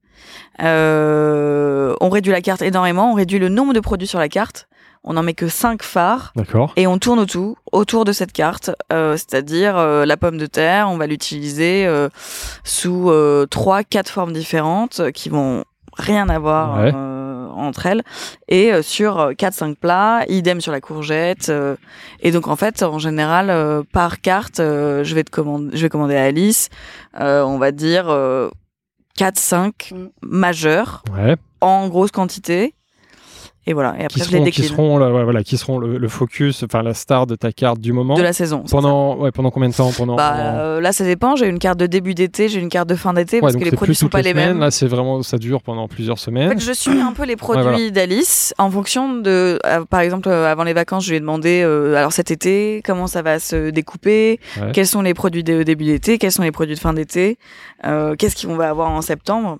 Ouais pour redémarrer la rentrée, etc. Et en fonction de ça, du coup, on essaye de se caler euh, pour être accord. Ouais. Et, comment vous vous organisez? C'est donc c'est de l'échange régulier. C'est tu viens la voir, elle te dit tiens, je vais avoir tel euh, tel produit, telle récolte, euh, et c'est avec ça que tu fais ta carte. Comment ça se passe concrètement on s'envoie des messages. Ouais. Beaucoup. Des messages. Toi, tu lui dis là, je vais, là, je vais envoyer de la courgette, là, bah, je vais envoyer de l'aubergine. Moi, c'est simple. Depuis... Et, je vais avoir des petites pépites parce que c'est ça. aussi qui est rigolo. c'est au-delà du, du, grand classique je vais t'amener quelque chose d'un peu original qui va t'éclater. il y a toujours plein de, il y a toujours plein de choses euh, que j'aime et qu'en fait auxquelles je pense pas forcément et du coup euh, que Sarah me demande ou alors au pire je pense au dernier moment je lui mets sans qu'elle me les, elle me les ait demandé et du coup ça fait des surprises et ça marche bien. Mais euh, du coup moi à la base avec tout le monde dans tous les cas je fonctionne à la semaine en fait. J'envoie un petit message avec les dispos de la semaine. C'est-à-dire, euh, donc, euh, je crois que c'est, oui, si c'est le jeudi, euh, j'envoie un message à tous les chefs en disant pour la semaine prochaine, je vais avoir ça. Commande avant le dimanche soir, je vais avoir ça, ça, ça. des fois, je spécifie les variétés et les quantités si jamais il y a des trucs sur lesquels je suis pas sûre. Et après, chacun fait son petit marché. Ouais. Et avec Sarah, du coup, vu qu'on est vraiment dans une démarche de se dire, elle est, enfin, vraiment, elle voudrait adapter sa carte à ce qui sort de notre champ. Moi, j'essaye de mettre en place une, un, un, planning, on va dire, c'est ça comme ce que tu racontais, beaucoup plus large. Où est-ce que tu sais que à partir de septembre, enfin, sais pas, fin septembre, tu as le début des courges, et puis euh, tu as les aubergines qui vont s'arrêter fin novembre, et ainsi de suite, pour avoir vraiment une visibilité. Et ça, par contre, bah, c'est à moi d'apprendre à le faire de plus en plus, et euh, ce qui faciliterait encore plus euh, nos, notre. Ouais, c'est encore en devenir. C'est ça. de toute manière. Mais même sur des tests de goûter le légume moi, c'est ça dont je te parlais la dernière fois, mm. tu te souviens euh, Goûter le légume avant qu'il soit complètement à maturité, voir quel goût il a, parce que je sais qu'il y a certains légumes qui peuvent avoir un goût complètement différent, qui peuvent être tout aussi intéressants. Ouais. Euh, voir le légume un peu pourri sur l'arbre, euh, euh sur, la, sur le plan. À voir finalement, et c'est ça qui est génial, c'est qu'il y a qu'avec Alice qu'on peut penser à faire ce genre de choses ou penser à chercher ce genre de choses. Il faut une vraie proximité, il faut de l'échange, il faut se voir, il faut goûter, il faut que tu viennes, il faut, que Alice vienne te faire goûter des choses de la disponibilité de chacun de nos côtés, tu vois. Mm. Que Sarah elle soit, elle soit dispo pour répondre à un message et inversement que moi je le sois aussi. Et qu'elle vienne goûter. Qu'elle vienne goûter, que je puisse. Ça peut pas que se faire par message. bien sûr. Que quand, quand, je lui apporte quelque chose, tu vois, qu'elle prenne le temps de goûter ce que je lui apporte aussi, parce que sinon il y en a, certains pourraient, tu vois, par exemple juste prendre ce, qu'ils ont commandé et puis dire bon bah j'ai pas le temps de faire le reste et ciao à la poubelle, tu vois. Enfin c'est un peu, euh, un peu tout en fait. Et puis la proximité aussi, mine de rien. Euh, ici, on est à 15 minutes du centre de Nantes. Euh, c'est facile. C'est facile tu de Tu commandes quelque chose, tu as la fraîcheur qui va avec, donc tu as aussi euh, la qualité. Enfin, moi, personnellement, je pense que vraiment la qualité des produits qu'on fait ici, c'est lié à la fraîcheur, c'est pas lié à nos mm-hmm. pratiques parce que, comme on disait, notre sol, il est encore, il est complètement au début de transition et je pense que c'est la fraîcheur de nos ingrédients. C'est lié à maturité et ça part très vite chez le chef. Sarah, elle commande, euh, elle commande dans le week-end, c'est récolté lundi après-midi. Euh, si ils sont bien organisés, mardi midi, c'est dans l'assiette. Enfin, c'est vraiment. ah bah c'est toujours comme ça. Enfin. et d'ailleurs, en général, on manque le jeudi. Oui, euh, voilà. Là, on train d'essayer de, mettre en place une deuxième livraison. Donc, il y, a le talent, il y, a le talent du chef, mais il y a évidemment la qualité de la matière première. C'est pour ça que c'est vachement important pour une chef ah comme toi d'avoir, de bosser avec un maraîcher. Est-ce qu'on peut justement faire une petite parenthèse et, parler de la scène culinaire nantaise, que j'en fais allusion dans dans l'introduction, euh, quelle, quelle, vision, enfin déjà toi Alice, vu que c'était tes clients, quelle vision tu as de cette, euh, de cette restauration nantaise, de cette dynamique, de, ces, de cet engagement euh? Bah moi, j'avoue que j'ai, euh, je, euh, je, pareil, je suis tombée au bon moment et euh, du coup, ce qui me permet d'avoir un, un, ressenti super positif en fait, parce que tous les gens avec qui je travaille, c'est des gens qui se sont installés bah, pas, quasiment un peu en même temps que moi, ouais, c'est vrai, ou et ou un petit peu avant, on va dire, et qui ont, un peu la même vision de ça de manière générale de bah, de résilience, de dire on va arrêter d'aller aux mines et d'acheter plein de choses dans tous les sens quand on sait pas d'où elles viennent, et en fait, plein de gens engagés qui ont envie de bien faire les choses et euh, tu vois qu'on pas vu les choses trop en grand donc beaucoup de, de petites adresses de petites, adresses, de petites cuisines euh, tu vois en mode vraiment le, bah, le même esprit que moi j'ai, je pense avoir c'est euh, bah, de la qualité plutôt que de la quantité carte, mmh. carte courte euh, sourcing soigné c'est ça, qu'il y a, il y a pas mal d'adresses qui vont dans ce sens là ouais. mmh. Sarah j'imagine que tu as cette enfin comment toi tu, tu résumerais la scène culinaire nantaise que tu tu, repères, tu représentes merveilleusement bien, mais. Ouais, mais il y en a, y en a Nos auditeurs sont, sont c'est une audience nationale, hein, Business of Bouffe, les gens connaissent pas forcément très bien ce qui se passe à Nantes. Comment C'est ça qui est dommage. Ouais, c'est ça qui est dommage. Euh, c'est pour ça qu'on est là, pour en parler. Ce qui est drôle, c'est qu'effectivement, euh, tu disais date, on s'est installé, euh, moi je sais que Vacarme, on s'est installé grosso modo en même temps que toi. 2019, tu vois. Okay, Très, très bon timing pour les restaurateurs. non, mais il y a eu la Mandale, Léo et Max, ils sont, sont installés exactement au même moment. Goyenne, pas très longtemps après. Donc, euh, ouais, c'est Sepia idem. Mm. Euh, en fait, eh, c'est le même type. Enfin, je trouve moi qui suis arrivé à Nantes il y, a, deux ans et qui commence à découvrir tout ça, c'est à chaque fois un peu le même type. C'est en effet des petits restos. Euh, on, est, on a presque tous le même âge. Hein, ouais, c'est très drôle ouais, aussi. Des, chefs jeunes. De la même génération. Et je pense qu'on a tous cette même vision. Alors, avec chacun. son style, hein, bien sûr. Son style, parce qu'honnêtement, je pense qu'aucun resto ne se ressemble. Je mm, mm, mm. D'ailleurs, c'est peut-être pour ça qu'on ne peut pas faire on peut pas résumer la scène nantaise aussi simplement parce que il y a réellement des chefs, je trouve, très forts qui ont des cuisines complètement différentes. Mhm. Mais, il y a des points communs quand même. Oui, bah, c'est celui, je trouve, en tout cas, euh, en grande partie, pour moi, il y a Alice, bien sûr. Mais il y a le, point commun, il est là. C'est le végétal. C'est le, le, végétal. C'est le terroir. Euh, c'est le terroir, c'est la mer, euh, c'est ce qui nous entoure et ce qui représente la région. Ça, c'est clair. Moi, c'est ce que je trouve. Hein, c'est un terroir qui est très. Enfin, c'est des restaurants qui sont très, très connectés avec leur terroir. C'est-à-dire qu'ils bossent vraiment beaucoup en direct avec, avec leurs producteurs, qui les connaissent, qui savent en parler. Et ça m'a ça m'a touché quand je suis arrivé réellement. Mais d'ailleurs, je fais cette aparté, on en parlait en off. Hein. c'est que vraiment la scène culinaire, elle est sous-estimée par ce public euh, national parisien qui connaît assez peu ce qui se passe ici. Donc vraiment, je j'encourage et je le dis parce que je sais que dans mon audience, j'ai notamment des journalistes culinaires. Je les invite à venir voir ce qui se passe euh, à Nantes et venir goûter euh, les plats de, tes confrères, ça. Et évidemment. Hein. Non, mais bien sûr. Et je pense que c'est pas fini. Euh, ça bouge. Hein. Ça bougera. et je pense que c'est, ce n'est que le début.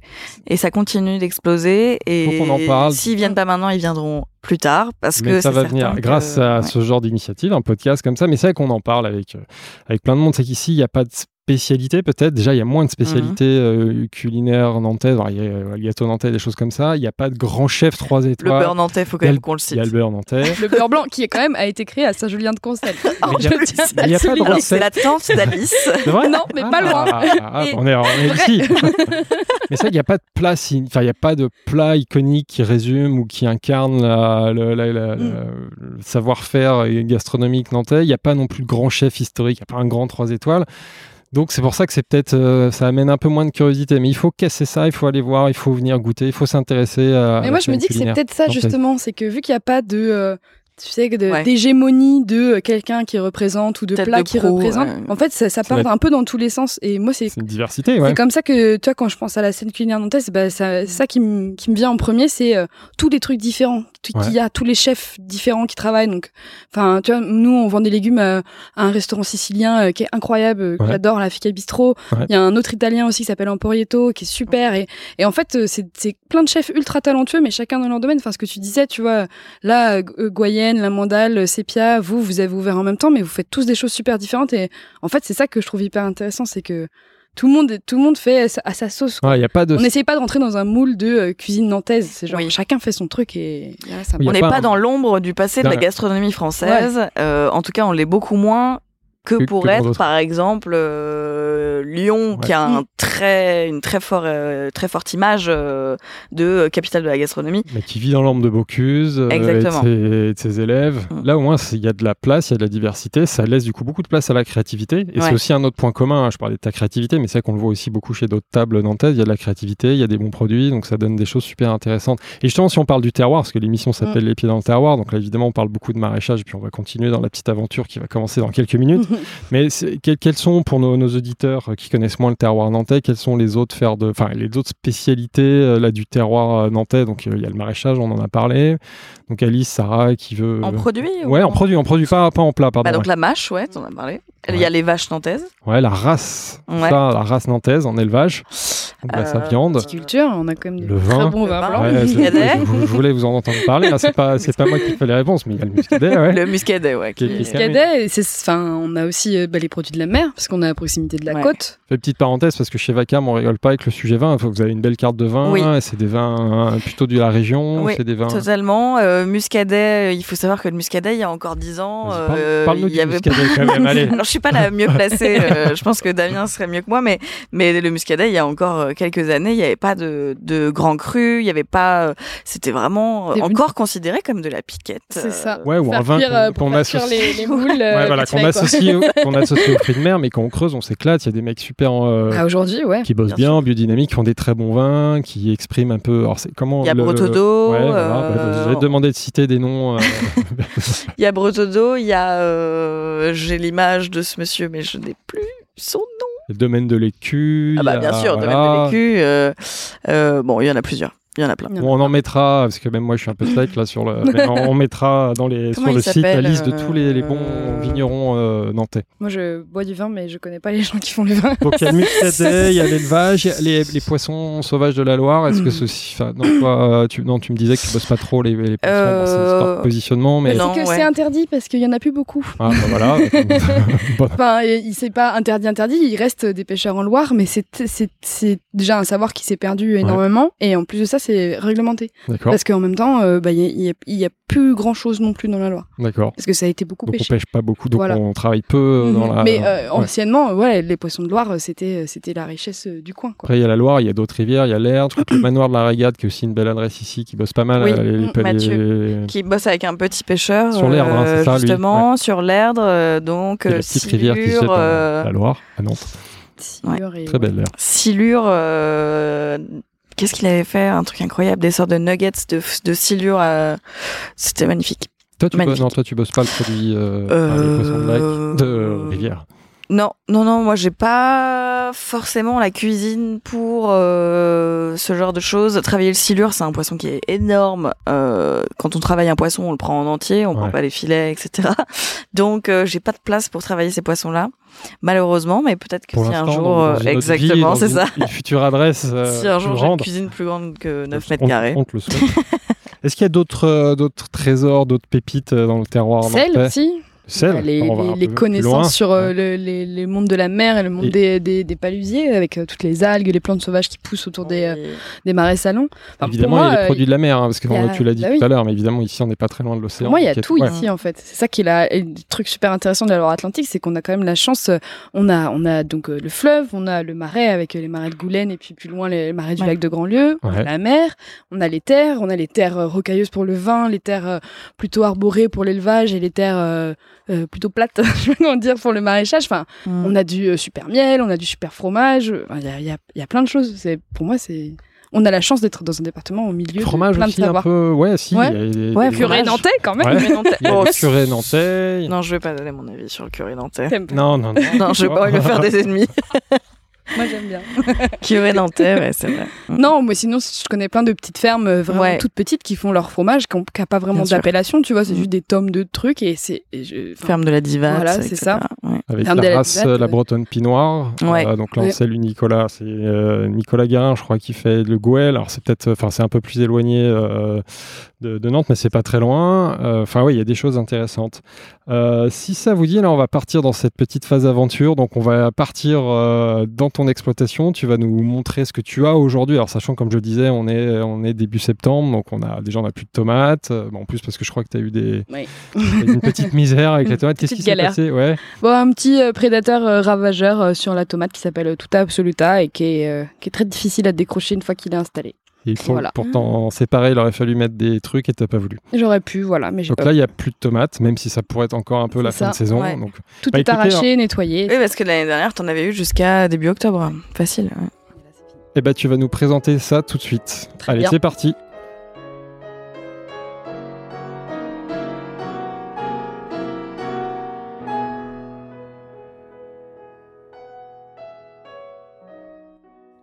Alors on se balade, là on est dans la sous la serre et on va partir à la découverte de ta production du moment. Qu'est-ce Des que petits piments ronds. Qu'est-ce que ah on attaque non c'est vrai on attaque direct par le par le piment.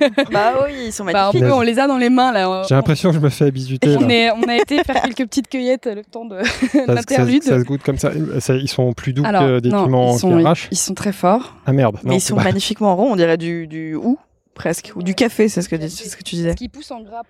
Ouais. Mm. Donc ça, vraiment du café. J'inviterai nos auditeurs à aller regarder sur nos réseaux sociaux, Business of Boo, ceux de Sarah, d'Alice, du Voyage Nantes, pour voir les photos euh, d'Emile, notre photographe aujourd'hui, et vous de découvrir ce piment rond, mais qui, qui j'arrive pas à savoir, c'est une blague ou pas? Non, ça pique fort. Ça arrache la gueule. J'ai quand même une interview à terminer. juste un mini bout. Ouais. Peut-être pas tout ça. Ah, d'accord. C'était un peu. Ah, c'est la fin de l'interview, c'est-à-dire la fin de Business of Bouffe. Alors, je l'ai avalé très vite en fait parce que j'ai eu peur. C'était peut-être pas une bonne idée. Non mais on a quelque chose d'un peu, c'est ce que c'est ce qu'on disait, Cayenne, euh, un peu presque qui mériterait d'être fumé. Euh. Donc ça c'est un piment rond Comment c'est quoi Donc, alors, euh, c'est la, petite surprise. Il a certainement un, nom, euh, mais je le. À pire, hein, donc j'y retourne. Ça va, vas-y. Écoute, c'était courageux. c'est euh, c'est un piment qui qui m'a été. Enfin, c'est des graines de piment qui m'ont été données par Giovanni, le chef de Fika, du coup, dont je parlais tout à l'heure, un chef sicilien. Et du coup, avec qui, pareil, on, parle beaucoup. Et lui, quand je parlais de mes histoires de graines, parce qu'on n'a pas parlé de ça aussi, mais je suis très branchée semences anciennes, semences paysannes. C'est important. Vas-y tu peux préciser là maintenant Semences reproductibles, donc semences qui, euh, qui n'ont pas été euh, forcément euh, sélectionnées dans des labos pendant des années des années. C'est mmh. des variétés anciennes, en fait. Comme on connaît tous la tomate qui ancienne. Qui sont pas hybrides et qui sont pas. Voilà. et ben en fait, ce qui existe en tomate ancienne existe pour toutes les autres variétés aussi. Et moi, ça me tient vachement à cœur d'avoir bah, que ça dans la serre, ou en tout cas au maximum. Et du coup, bah, ça veut dire aussi aller chercher des graines à droite à gauche. comment tu t'approvisionnes? Parce que justement, ça, c'est assez verrouillé. C'est en gros les grands groupes qui fournissent les semences euh, c'est toujours les mêmes. et ben, en fait, on a des petits producteurs quand même. D'accord. Donc, euh, ça se trouve, euh, moi, je, travaille avec deux, deux, distributeurs qui sont pas que producteurs français, et sur des semences qui viennent dans tous les cas de l'Europe, euh, au mieux de la France, mais il y a beaucoup de trucs qui viennent d'Espagne, d'Italie, puisque dans tous les cas c'est du labellisé bio. Et en France, euh, on fait presque plus de semences. Et puis bah sinon, je vais chercher euh, dans les petits potagers de mes copains, de mes copines, des papis, mamies. Et donc bah là, les piments, c'est ça, c'est les grands-parents de Giovanni qui font leurs piments tous les ans. D'accord. En Sicile. T'appelles ça comment C'est des semences comment tu dis Paysannes. Paysannes, tout simplement. Voilà. autrement. Il y a plein de. Par, opposition à la semence hybride. hybride. c'est ça. F1. On appelle F1, ouais, c'est ça. C'est ça. ça. Donc là, on a des piments, mais là, on a des piments qui sont pas des piments ronds, ça, c'est des piments plus classiques, ça, c'est des piments longs. Piments, ça, c'est un type euh, habanero. Qui, euh, qui, arrache encore plus. ah bah tiens, Sarah, on a dans la main. Non, tu l'as pas encore eu celui-là. Ah, celui-là. celui-là, on va pas le goûter parce que vraiment, on va perdre des facultés. T'en avais pas des petits jaunes faire pas jouer. Les jaunes, non, j'en ai pas fait cette année. Ah, l'année dernière. Non, j'ai dû. Euh... Ouais, c'était l'année dernière. J'ai dû. Là, c'est du habanero et du coup, ça, c'est de la graine que j'ai ramenée d'un voyage au Mexique. Ils sont beaux, hein euh, Ils sont super bons. Ils piquent beaucoup. Ça pique beaucoup. C'est très, très intéressant. Et par exemple, moi, j'adore euh, la saveur qu'il a, mais par contre, le feu, il est trop fort. Mm. Et à côté, euh, sur la droite, là, on a un rang de piment végétarien qui en fait a piment goût. végétarien piment habanero c'est un piment euh, des Antilles. D'accord. Est-ce que c'est euh, celui-là? non c'est celui qu'on a goûté en tout premier. Là, Sarah a une, Sarah a une collection de piments dans sa poche. Elle fait, ses courses Et là, il paye pas, hein, du coup. Euh, non, là, c'est Il y a une, il y a une balance. Je, retiens, hein. je, connais pas assez les piments. C'est celui-là, le piment végétarien. Donc, il ressemble un peu au habanero, il est un peu tout difforme. Il a à peu près la même couleur, même si le habanero, traditionnellement, il est plus orange et plus aplati. Et euh, bah, lui, euh, donc Antilles ou Océan Indien, piment végétarien, mais en fait, poivron au goût de piment. Donc, c'est un piment qui ne pique pas, mais qui a le même fruité qu'un un habanero. Donc c'est. On, peut le goûter celui-là Alors Alice m'a quand même dit qu'un plan sur deux était piquant. Oui, mais, bon, euh, là le pied où je l'ai pris. je sens que je vais mal la finir cette interview là. D'accord. je, croque tout. Là tu juste pas tout, mais peut-être euh, un bon bout. Au cas où je tombe sur un piquant. Voilà, on sait jamais. Non, franchement c'est trop bon. C'est mmh, délicieux. ça croque. Ça croque, c'est sucré. c'est sucré. C'est En effet, c'est très poivron hein, là-bas. Ah, mais relevé quand même. Ouais. Ça, ça picote doucement. C'est ça. C'est trop bon. C'est très bon. Hein. Ça, c'est euh, du coup. Euh, c'est ça le habanero Ça, c'est le type habanero, mais c'est piment végétarien. Ouais. Donc, euh, qui, est, un peu connu depuis quelques années, mais mais c'est encore pas très très répandu. Mais moi je trouve super intéressant parce qu'il a vraiment le goût du habanero. Si on enlevait le piquant au habanero, ça aurait ce goût-là, mm. presque. Bien, Alors il pique un peu. Hein. Ouais, il pique un peu quand même. Ouais, hein. il, pique un peu. il est pas si bon, que ça. Hein. On changera de pied. on n'a pas, la, pas même référence. Mais non, mais donc tu vois, si on veut faire un parallèle sur les graines, euh, du coup des graines non hybrides, donc non passées en laboratoire certifié, mm. euh, nous donnent des surprises. Donc en fait, euh, c'est des graines qui peut-être se sont euh, bah, hybridées pour le coup naturellement et euh, du coup font des, des piments un sur deux, piquant, pas piquant, beaucoup piquant, pas beaucoup piquant. et, c'est aussi ça ce qui est cool. Bien, ça, illustre aussi la diversité de, mm. de, ce que tu produis parce que rien que sur le piment, là depuis tout à l'heure, j'ai l'impression que tu m'as parlé de 4-5 variétés, c'est ça? Et t'as pas tout goûté encore. Mais... Ouais. t'as combien de variétés? Tu, tu, produis, enfin t'as combien de variétés? Alors tu ah, diras, ça dépend. Chiffrer le, le, nombre de variétés sur toutes les cultures, je ne serais pas capable, je pense que j'ai jamais fait. Mais en termes de espèces. Du coup, euh, tu vois, euh, un chou rave, un chou fleur, un chou. Euh, et encore, espèce, c'est pas le bon mot, mais en, termes de légumes différents, on va dire, on est à l'année sur 70-80 légumes. D'accord, en rotation et en... et, en, permanence. Là, en ce moment, il y a combien de variétés Par exemple, il y a une vingtaine, mais en tout, sur toute l'année? Je dis comme ça. Hein. Ouais, c'est ça, on va dire. Euh, bon feeling. Petite trentaine. Petite trentaine, ouais. Petite trentaine en ce moment. Donc, qu'est-ce que, donc, qu'est-ce qu'on a? Donc là, on a les piments. Juste à côté, on a des aubergines. C'est ça, Aubergines, poivrons. Très belle d'ailleurs, belle variété. Là, je viens de marcher d'ailleurs, je m'excuse. Sur une, courge. Désolé, madame la courge. Donc on a une super série de courges, on a de la belle patate douce qui commence à gonfler aussi, euh, dont euh, on a goûté euh, les lianes tout à l'heure. Ouais, c'est vrai. a bien aimé. ça rampe au sol, hein, c'est ça C'est ça. Et au milieu, on a d'autres variétés. C'est ça qui est bon. Déjà, il y a des plants de maïs. C'est ça. Donc du maïs là qui a été mis dans les courgettes, à côté des courgettes, parce que pareil. Donc là, tu vois, petit truc bio-intensif. La courgette au début, elle est bah, rampante au sol, mhm. et en fait, on va utiliser le plan vertical qui lui va pas être occupé par la courgette pour faire du maïs. Donc on va optimiser encore une fois notre espace. En plus de ça, le maïs il est stylé parce qu'il vient chercher l'eau en profondeur, il va ramener vachement d'humidité. Il ramène l'humidité là où la euh, courgette surface. soif. Donc euh, voilà. Après là c'est un peu anecdotique. Euh. C'est ce qui rappelle la permaculture, mais c'est ça, c'est les règles d'association qui sont faites pour vivre ensemble, pour optimiser leur culture. Après là le maïs, voilà, il est un peu anecdotique. On n'a pas fait de grosses séries et en plus de ça, avec les chaleurs, en réalité, il a pas très très bien donné. Et en plus de ça, les corbeaux et les souris s'en sont chargés. Donc en fait cette année, on va presque pas récolter de maïs. Là, ce qui marque visuellement, hein, pour décrire à nos auditeurs qui, par définition, ne voient pas vraiment, euh, malgré les photos que nous fait Emile, ce qui me marque ici, c'est, mais ce que j'aime aussi beaucoup, c'est cette espèce de, joyeux bordel. En fait, il y a mm. plein de. Il y a plein de plantes différentes, là, donc tu me parles des patates douces, mais au milieu il y a un espèce de truc. Euh, qu'est-ce que c'est d'ailleurs? Ah si, tu nous as, c'est là. Physalis. C'est le fameux. Ah, c'est le physalis qui est planté euh, juste à côté. il y a un rebelle qui s'est mis au milieu. Exactement. Donc euh, Amour en cage, euh, que tout le monde connaît forcément parce que tout le monde a acheté un jour un, gâteau euh, à la boulangerie avec un petit, une petite baie orange et une petite coque transparente autour. On a goûté tout à l'heure. Qu'on n'a jamais trop mangé parce que la boulangerie il est pas très très bon. Et là on en fait pousser ici et c'est c'est super, c'est sucré, c'est acide, c'est c'est un super fruit. Et en plus de ça il a des super pouvoirs. Il est je sais plus dix fois plus chargé en oméga, je sais plus quoi. Enfin, c'est euh, bon pour partie des super foods, tu sais, comme ah, oui, super ingrédients. Vitamine C, etc. Et qu'est-ce qu'ils foutent euh, là? Parce qu'en fait, là, on a compris qu'il y avait un rang. T'appelles ça comme un rang, une planche? Euh, Alors, une planche, donc une planche, une, ligne de culture. Une, culture. une chapelle, cinq planches. donc, une planche de physalis sur notre droite. Et puis, en fait, tout simplement, il nous restait du plan en rab quand on a planté. Et on voulait pas le jeter, donc on l'a mis. Ah, vous l'avez planté, c'est pas une graine qui. Non, pas celui-là. Par contre, des graines qui regarde, Là, t'as de la moutarde. envie de goûter. Ah, c'est de la moutarde. Ouais. Sarah qui a envie de goûter. Ouais, surtout que j'ai envie d'en avoir des petites fleurs de moutarde comme ça. pourquoi on me dit pas qu'il y a ça ici Parce qu'il y en a trois et demi, regarde. verra dans, ces, dans ces alpages en train de goûter toutes les plantes. Il y a quoi, pardon Du pourpier. D'accord, je connais pas. C'est quoi? C'est quoi C'est ça là? Ouais, c'est ça. C'est du rampant. Ouais. On fait quoi en fait une... du sauvage, ça. ouais, c'est ça, c'est du sauvage. C'est une super mauvaise herbe pour nous, mais qui euh, est beaucoup appréciée par, euh, par, les chefs. Et puis bah, même nous, on adore. En fait, c'est une, ça se mange comme une salade, comme une jeune pousse. D'accord.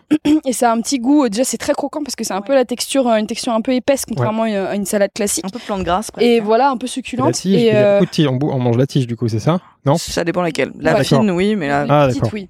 Et à côté de ça, il a un goût un peu acidulé, un peu oseille euh, pour certains. Euh. Ouais. C'est super intéressant. Et ça, ça pousse tout seul. Ça, c'est ça, c'est euh, notre travail qui est mal fait parce qu'on n'a pas désherbé. et ça, tu la, tu la valorises ou pas? Tu les... Oui. Ouais, bah oui. Ouais, Nous, on l'achète. Tu l'achètes. Génial. Ouais.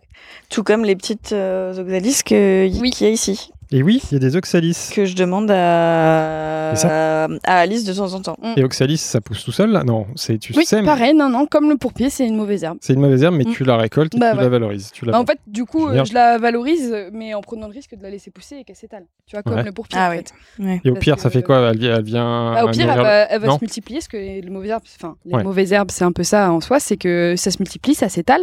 Et euh, au bout d'un moment, il y en a tellement que ça prend la place de tous les autres légumes. Qu'est-ce qu'on appelle les adventices? Les adventices, c'est bah, pour pas dire mauvaise herbe. C'est ça, c'est la même chose. Ouais, c'est la même chose. Ok, d'accord. Parce qu'en fait, mauvaise herbe, c'est pas hyper cool comme terme. Donc ça, ça c'est des adventices. pauvre, bah oui, c'est clair. J'entends pleurer tout pas. Pourquoi Qu'est-ce que, tu nous montres d'autre dans cette partie aventure euh, où on est connectés tous ensemble avec ces micros?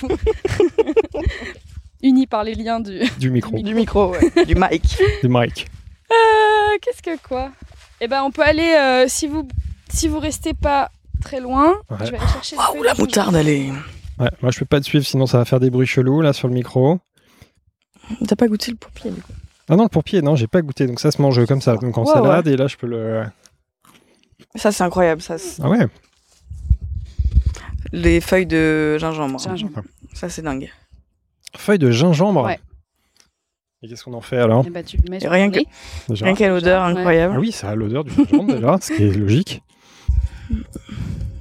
Donc très euh, poivré, euh, un côté, euh, c'est ça, un peu presque doux. Hein, c'est ça. Et rond. moi, je, l'utilise beaucoup dans des bouillons.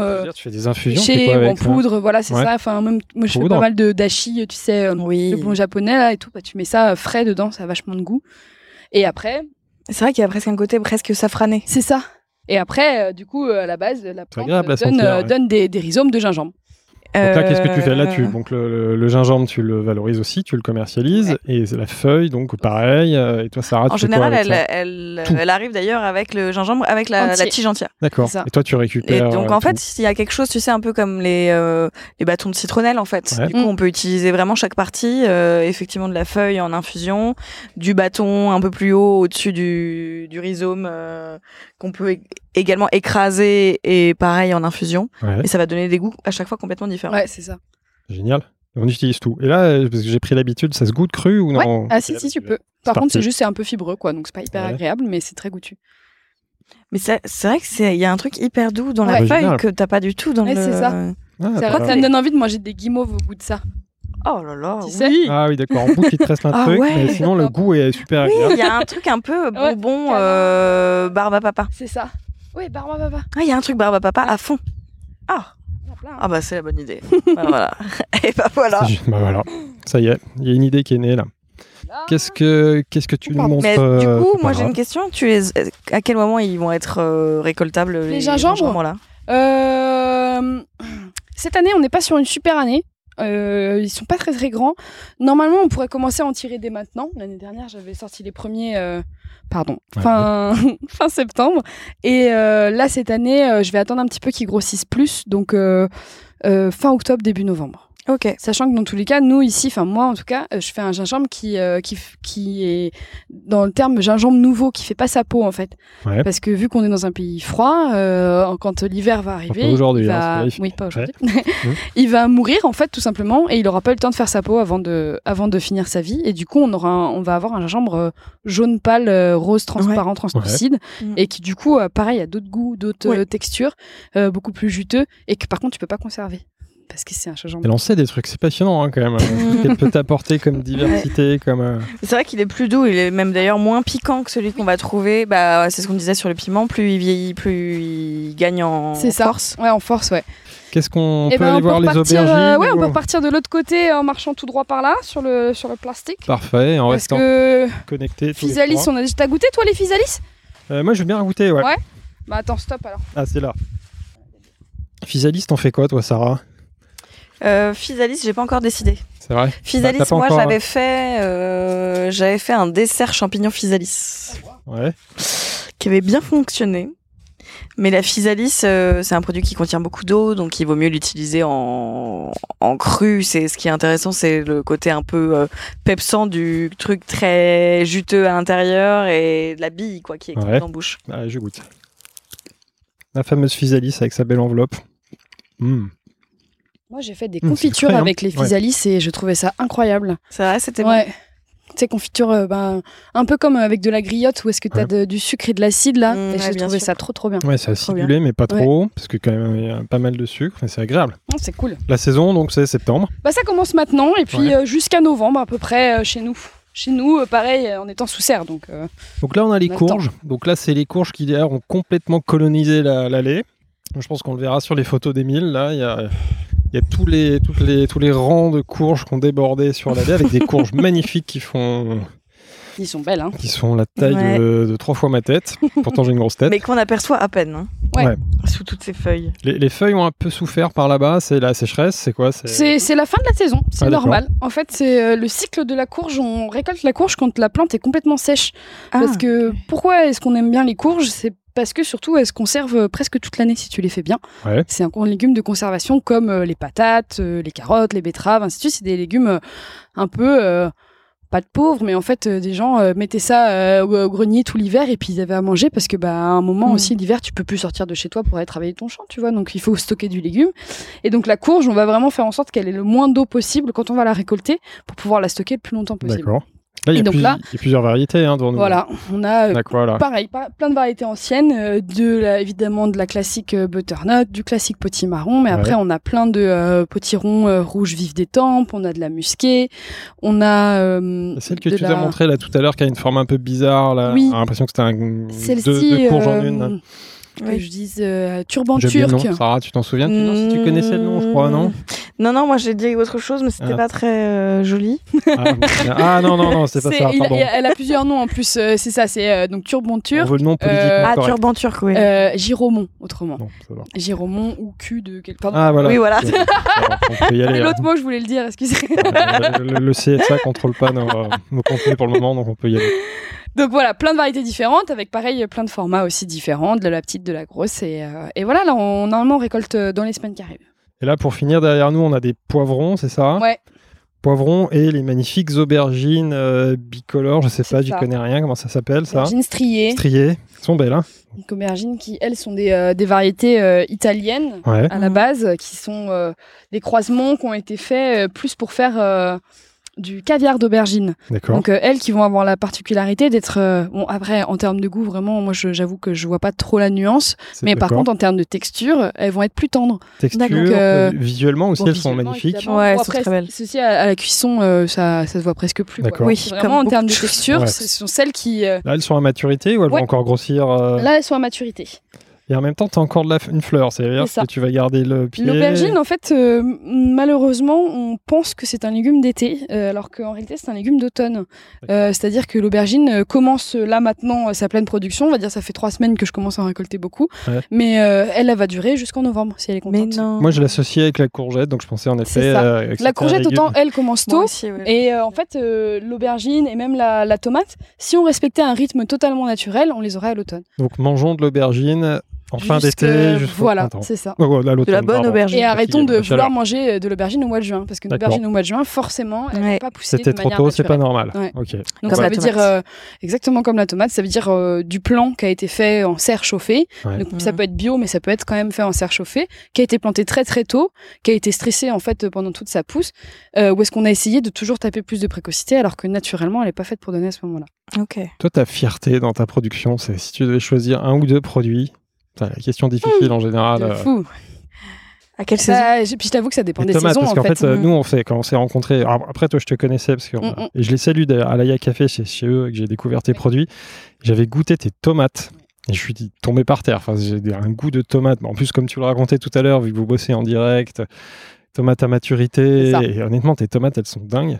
Donc moi, je, vu de l'extérieur, je parlerais de tes tomates, mais... Moi, c'est la tomate, c'est ma passion. Du coup, c'est un peu marrant oui, parce en plus, que pareil, l'histoire des serres et ainsi de suite. Et euh, pareil, quand j'ai rencontré Olivier, c'était c'était aussi ce pourquoi on s'est bien entendu parce que lui a toujours été passionné de tomates. Ouais. J'ai appris chez lui à faire de la de la sélection de graines de tomates, donc on, on part encore sur le chapitre semences. Et euh, et du coup, c'est c'est vraiment la mon, la culture que j'aime le plus à faire pousser. Mais en fait, comme beaucoup de producteurs, mais par exemple cette année, c'est mon plus gros échec. parce que il y a eu cette saloperie. Voilà, il hein. y a eu cette saloperie. Il y a eu le le temps aussi qui a fait vachement euh, bouger les choses, c'est-à-dire que toutes nos tomates elles ont mûri d'un coup. Ouais. D'une, elles étaient stressées par le ravageur, mais de deux, avec la chaleur extrême, elles se sont dit euh, allez, pouf, on donne tout maintenant. Ouais. Donc au lieu de récolter un ou deux ou trois fruits par pied, eh ben, d'un coup, j'en ai récolté huit ou dix. Mhm. Et donc en fait, euh, ça a été le stress intense, quoi. Et donc euh, euh, prendre la décision d'arracher toutes les tomates euh, mi-août, euh, c'est pas quelque chose que tu fais tous les ans normalement. Et normalement, ça dure, c'est ça, fin septembre, mi-octobre. Nous, en plus, on est sous serre, on Ouais. a des serres qui sont bien ventilées. Moi, je m'attendais, mais tu m'avais prévenu. Mm. Je sais qu'en cette saison, je m'attendais à avoir des super belles tomates. Non, bah, pour l'année prochaine, on verra, on fera des photos. Et puis bon, tu vois, le hasard fait bien les choses parce qu'au final, cette année, au mois d'août, tout le monde était parti en vacances et Ouais. j'aurais pas pu les vendre mes tomates. Ouais. Donc on a fait un, un, un lot de sauce tomate avec un transformateur avec qui on travaille à la Il chaîne aurait naturelle. fallu les conserver, faire de la fermentation. Mais là, on parle de grosses quantités, tu ouais. vois. On ouais. a fait, on a fait transformer euh, 300 kilos d'un coup. Enfin, faut quand même Ouais. une sacrée cuisine pour faire C'est ça. clair. Ça fait C'est 800 clair. bocaux. Ça fait euh, beaucoup. Donc euh, voilà, ça dépend des années. Moi, je suis très fière des courges cette année. Exemple. courges Ouais. T'as un autre produit euh, dont t'es fier en particulier? Enfin, produit, j'aime pas le mot. Comment tu dis? Légumes Ouais, les Légumes, c'est con, voilà, légumes. Non, mais de tout. Hein, non, Les mini fenouilles, euh, les petits fenouilles sont magnifiques. J'allais poser la question à Sarah, Ouais. qui du coup est extérieure. Toi, pour toi, la, la- la- la plus belle création d'Alice? En fait, euh, il y a des produits que j'ai redécouverts, que j'adorais, que j'ai toujours adoré, mais le fenouil particulièrement, et celui qu'on trouve en commerce, ça n'a pas du tout le même goût que celui d'Alice. Ouais. Et en fait, euh, on redécouvre des produits comme ça, et on a, on redécouvre aussi d'autres manières de les cuisiner, Ouais. parce qu'ils ont un autre goût, parce qu'ils sont bons crus, mais ils sont hyper bons cuits. Mm, mm. Ils ont une autre texture, beaucoup plus tendre, beaucoup moins fibreux. Ouais. Voilà. Ouais, puis quand tu prends le temps de discuter avec Alice, alors déjà sur un légume, tu découvres toutes les variétés, en plus les différentes maturités, même sur une plante, tu te rends compte qu'il y a la feuille, la tige, la- Bref, j'imagine que pour toi, qui est une chef euh, créative, il y, a- il y a une belle matière. Bah, c'est un peu sans fin, quoi. Écoutez, merci pour cette petite aventure euh, dans la, dans la serre, sous la serre. Ce que je vous propose, c'est qu'on retourne à notre table et qu'on prenne un peu de recul, comme je le disais, sur le métier d'agriculteur et qu'on en parle euh, tous les trois. À tout de suite.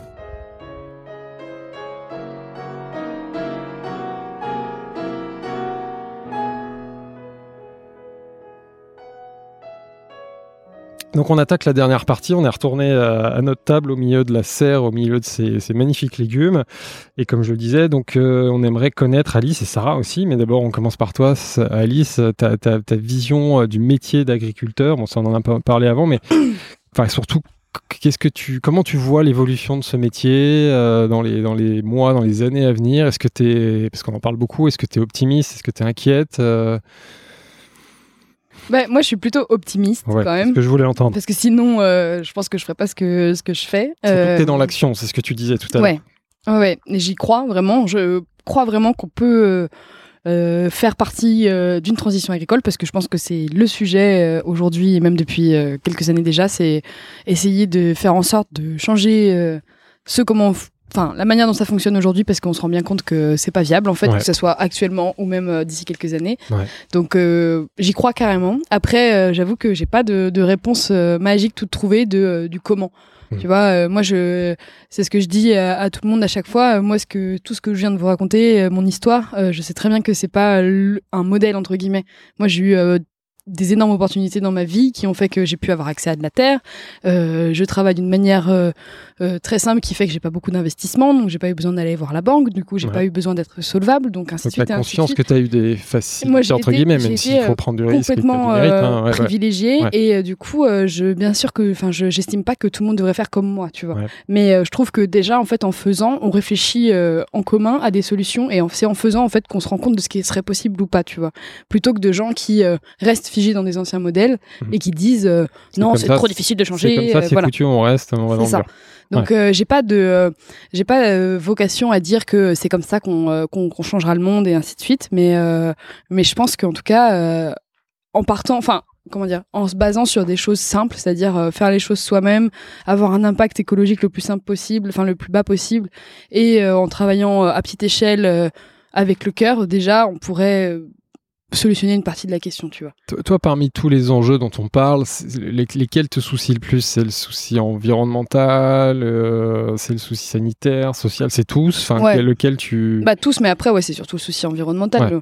Enfin, les sols, les sols, le, climat, la biodiversité, le climat. nous cette année, euh, plein de collègues le diront, euh, on, l'a tous déjà dit, euh, on a vécu une saison. moi, je vais dire, j'ai jamais eu une saison comme ça, mais ça veut rien dire parce que j'ai très peu d'expérience, tu vois. Mais mais plein de tous les collègues, les vieux de la vieille, les, les papis mamies. Qu'est-ce qu'ils disent justement? Donc il y a la sécheresse, ces températures évidemment. C'est ça. Les, et puis ça, le... ça, a quel impact sur le métier de maraîcher Bah en fait, c'est ça le, le plus gros des impacts parce que nous, notre boulot, c'est quoi? C'est basiquement de prévoir à l'avance qu'est-ce qu'on va se mettre en quelle quantité. Mmh. Euh, et euh, de nos grands-parents, arrière-grands-parents, on a récupéré, euh, enfin, c'est de notoriété publique agricole, on va dire, des calendriers de production, quoi, où est-ce qu'on sait que, je vais dire une bêtise, tu vois, mais au, 15 février, il faut semer les navets boules d'or, parce que c'est toujours été comme ça et que ça a toujours fonctionné comme ça avec le climat. Et puis, en fait, aujourd'hui, tu te rends compte que, bah non, pas du tout. C'est tout chamboulé. C'est complètement chamboulé.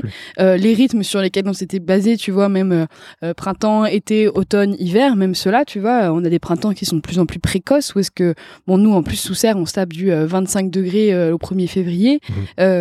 Euh, tout est décalé. Et du coup, dans notre métier qui est juste de l'anticipation pure, mais comme dans tous les métiers agricoles, et eh ben ça fout le bazar complètement. Donc c'est, mais moi, c'est ça que j'aime bien aussi dedans, tu vois, c'est de pouvoir rebondir et ça rompt la monotonie un peu de justement ce que ça serait si tu faisais tout le temps la même chose, mais mais ça rajoute des difficultés. Donc ouais, l'enjeu écologique, même si après moi je me, je suis réaliste sur le fait que c'est pas des actions comme les miennes euh, à plus grande échelle qui feront changer la, chose. Là, on est rendu dans une spirale qui est déjà un peu, euh, un peu euh, bah, justement fermée.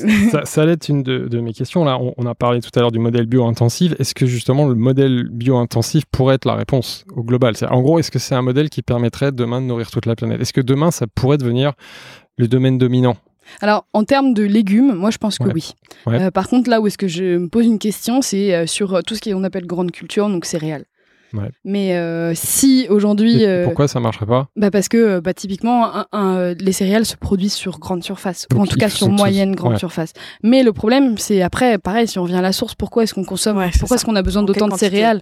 Tu vois, sur la planète, c'est pas parce qu'on mange plein de cornflakes le matin, tu vois. C'est c'est pas ça qui consomme toutes les céréales de la planète, c'est parce que les gens ont une consommation de viande, on le sait, qui est un peu effrénée. Pour le bétail, c'est pour nourrir si, tu vois, pareil, on réfléchissait à notre consommation de viande, euh, et de tous les autres produits dérivés dont on parle même pas, mais donc euh, pareil de produits transformés X ou Y, mhm. euh, bah, peut-être que du coup on n'aurait plus besoin de produire autant de blé et ainsi de suite et ainsi de suite. Donc on pourrait réduire la taille de ces exploitations, même si elles se feraient sur une échelle bien plus importante que les tiennes. C'est ça. Et puis quand même avec euh, un modèle un peu plus mhm. vertueux, peut-être moins d'entrants. C'est ça. Et donc, même, même, pour le légume, moi, je pense vraiment qu'il y a un avenir dans le, dans le bio-intensif, ou en tout cas dans le, dans le bio-réfléchi. Quoi, quels sont les freins aujourd'hui? Pourquoi dans le légume, ça se propage pas plus vite? Mais Parce qu'on fait, pas on fait pas beaucoup d'argent. Et euh, c'est tout. Alors ça, c'est un des enjeux, parce qu'on a parlé de l'enjeu écologique. Il y a un autre enjeu mm. aujourd'hui dans le monde agricole, c'est l'enjeu social. Hein. Mm-hmm. C'est la rémunération des agriculteurs. Euh, question peut-être indiscrète, mais toi, par exemple, est-ce que tu vis de ton activité aujourd'hui? Est-ce que tu as des perspectives heureuses par rapport à ça ou est-ce que c'est aussi difficile Oui, mais moi encore une fois, mon exemple n'est pas un modèle parce que j'ai pas d'investissement. Tu vois, moi j'ai pas les annuités d'un emprunt. C'est ça, je me suis pas endetté. Bah, le foncier, tu, tu l'as hérité. Moi, mon, chiffre d'affaires quasiment entier, c'est un bénéfice. Hmm. Mais, tu as, des confrères euh, en, biodynamie. Est-ce que est-ce qu'on gagne En gros, est-ce qu'on gagne Est-ce qu'on peut gagner mieux? Parce que c'est un des un des enjeux, c'est que les, agriculteurs mm. gagnent, gagnent, mieux pour améliorer les conditions et aussi rendre le métier un peu plus attractif, ce qui est un sujet aussi dans certaines filières de, recrutement bah, et de, oui, Oui, mais tu vois, du coup, ça c'est directement lié au prix de vente de tes produits. Et ça veut dire aussi une conscientisation parce que ce qu'on entend aujourd'hui et depuis déjà quelques années, c'est euh, oui, mais le bio c'est cher. Donc c'est pas accessible. Et ce qui d'un côté est une réalité, c'est sûr que enfin un certain élitisme en fait à vendre un produit à 2,50€ le kilo alors que le supermarché le fait à 50 centimes, tu vois. Mm. Mais en réalité, en même temps, Euh, après, je trouve ça, c'est sûr que c'est facile à dire, tu vois, une famille euh, qui est dans le besoin, euh, tu vas pas lui dire, vas-y, va supporter le petit agriculteur et tais-toi, tu vois. Ouais, il va mais payer dix fois plus cher ton ingrédient, mais après, tu, on peut l'éduquer en disant qu'aussi avec une bonne tomate, elle peut consommer différemment, avec juste un produit brut, certes de qualité un peu plus cher, mais qui a moins besoin de mettre d'autres trucs. C'est ça. Qui est certainement moins gorgé de flotte aussi, donc au mm. kilo, parfois, mm, mm, ça, retrouve. Et puis tu supportes une petite économie locale plus qu'une industrie mondiale. Et mais c'est vrai que, c'est bien de le rappeler que c'est pas pas tout le monde peut le faire. C'est ça, vraiment, c'est pas accessible. Surtout en période d'inflation. Mm. Exactement. Mm. Donc, euh, non, moi, je pense que c'est euh, c'est des solutions, mais c'est pas la solution. Euh, et, mais le problème, ce qui bloque du coup aujourd'hui, bah, c'est ça, c'est le prix que ça coûte, on va dire, de l'accessibilité à ces produits-là. Et enfin, moi, ce que, si j'avais un reproche à faire, c'est bah, que les pouvoirs publics derrière mettent pas assez l'accent là-dessus, quoi. Donc, qu'est-ce qu'ils pourraient faire? C'est subventionner, aider, communiquer, aider. Tout, tout faire demain pour toi, quel est le, quel est le moteur? Est-ce que ça doit être les consommateurs? Est-ce que ça doit être les producteurs? Est-ce que c'est le gouvernement? Est-ce que c'est les distributeurs? C'est tout le monde. Est-ce que c'est les médias? J'en sais rien. Euh, voilà. Pour moi, c'est un, un, changement global qu'il faudrait initier maintenant. C'est genre, euh, d'un coup, euh, on s'assoit tous et on réfléchit à pourquoi est-ce qu'on consomme comme ça et qu'est-ce qu'on peut faire pour changer parce qu'on sait tous que notre manière de consommer, et là, on parle vraiment pas des légumes, on parle de toute la consommation, c'est-à-dire hors alimentation, enfin, toute notre consommation est complètement démesuré par rapport à nos besoins euh, vraiment utiles, on va dire, et euh, juste nos loisirs plaisir, même si on pourrait se satisfaire de bien moins et tout. Euh, on, on, réfléchit tous à ça et on fait, on évolue en fonction de ce qu'on établit. Et déjà, je pense qu'on pourrait avancer vachement mieux. Mais c'est vrai que personne personne n'en parle mm. rien que de l'état des sols après une agriculture intensive personne n'en parle et personne n'a envie d'en parler. Euh, je pense que les seules fois où on a vu des gens en parler à la télévision, derrière ils se font bâcher par euh, une grande partie des agriculteurs qui essayent aussi de gagner leur mm. vie euh, en faisant euh, de l'agriculture intensive. C'est là où du coup c'est quand même très délicat de trouver le bon moyen d'en parler. On disait au début qu'ils mm. sont enfermés dans un certain modèle où la mm. transition est pas facile. Enfin, nécessite des investissements qu'ils n'ont pas, ils sont liés. Euh... Mais je pense pour tout le monde des connaissances aussi. Ouais. C'est qu'on est mal informé. C'est ça. Euh, sur ce qui se passe et sur ce qu'est l'agriculture parce qu'on est quand même hyper déconnecté euh, de la terre et le consommateur qui va acheter en supermarché, il est complètement déconnecté mm. de euh, ce qu'est la tomate à l'origine de la graine du sol. C'est pour ça qu'on a du boulot tous.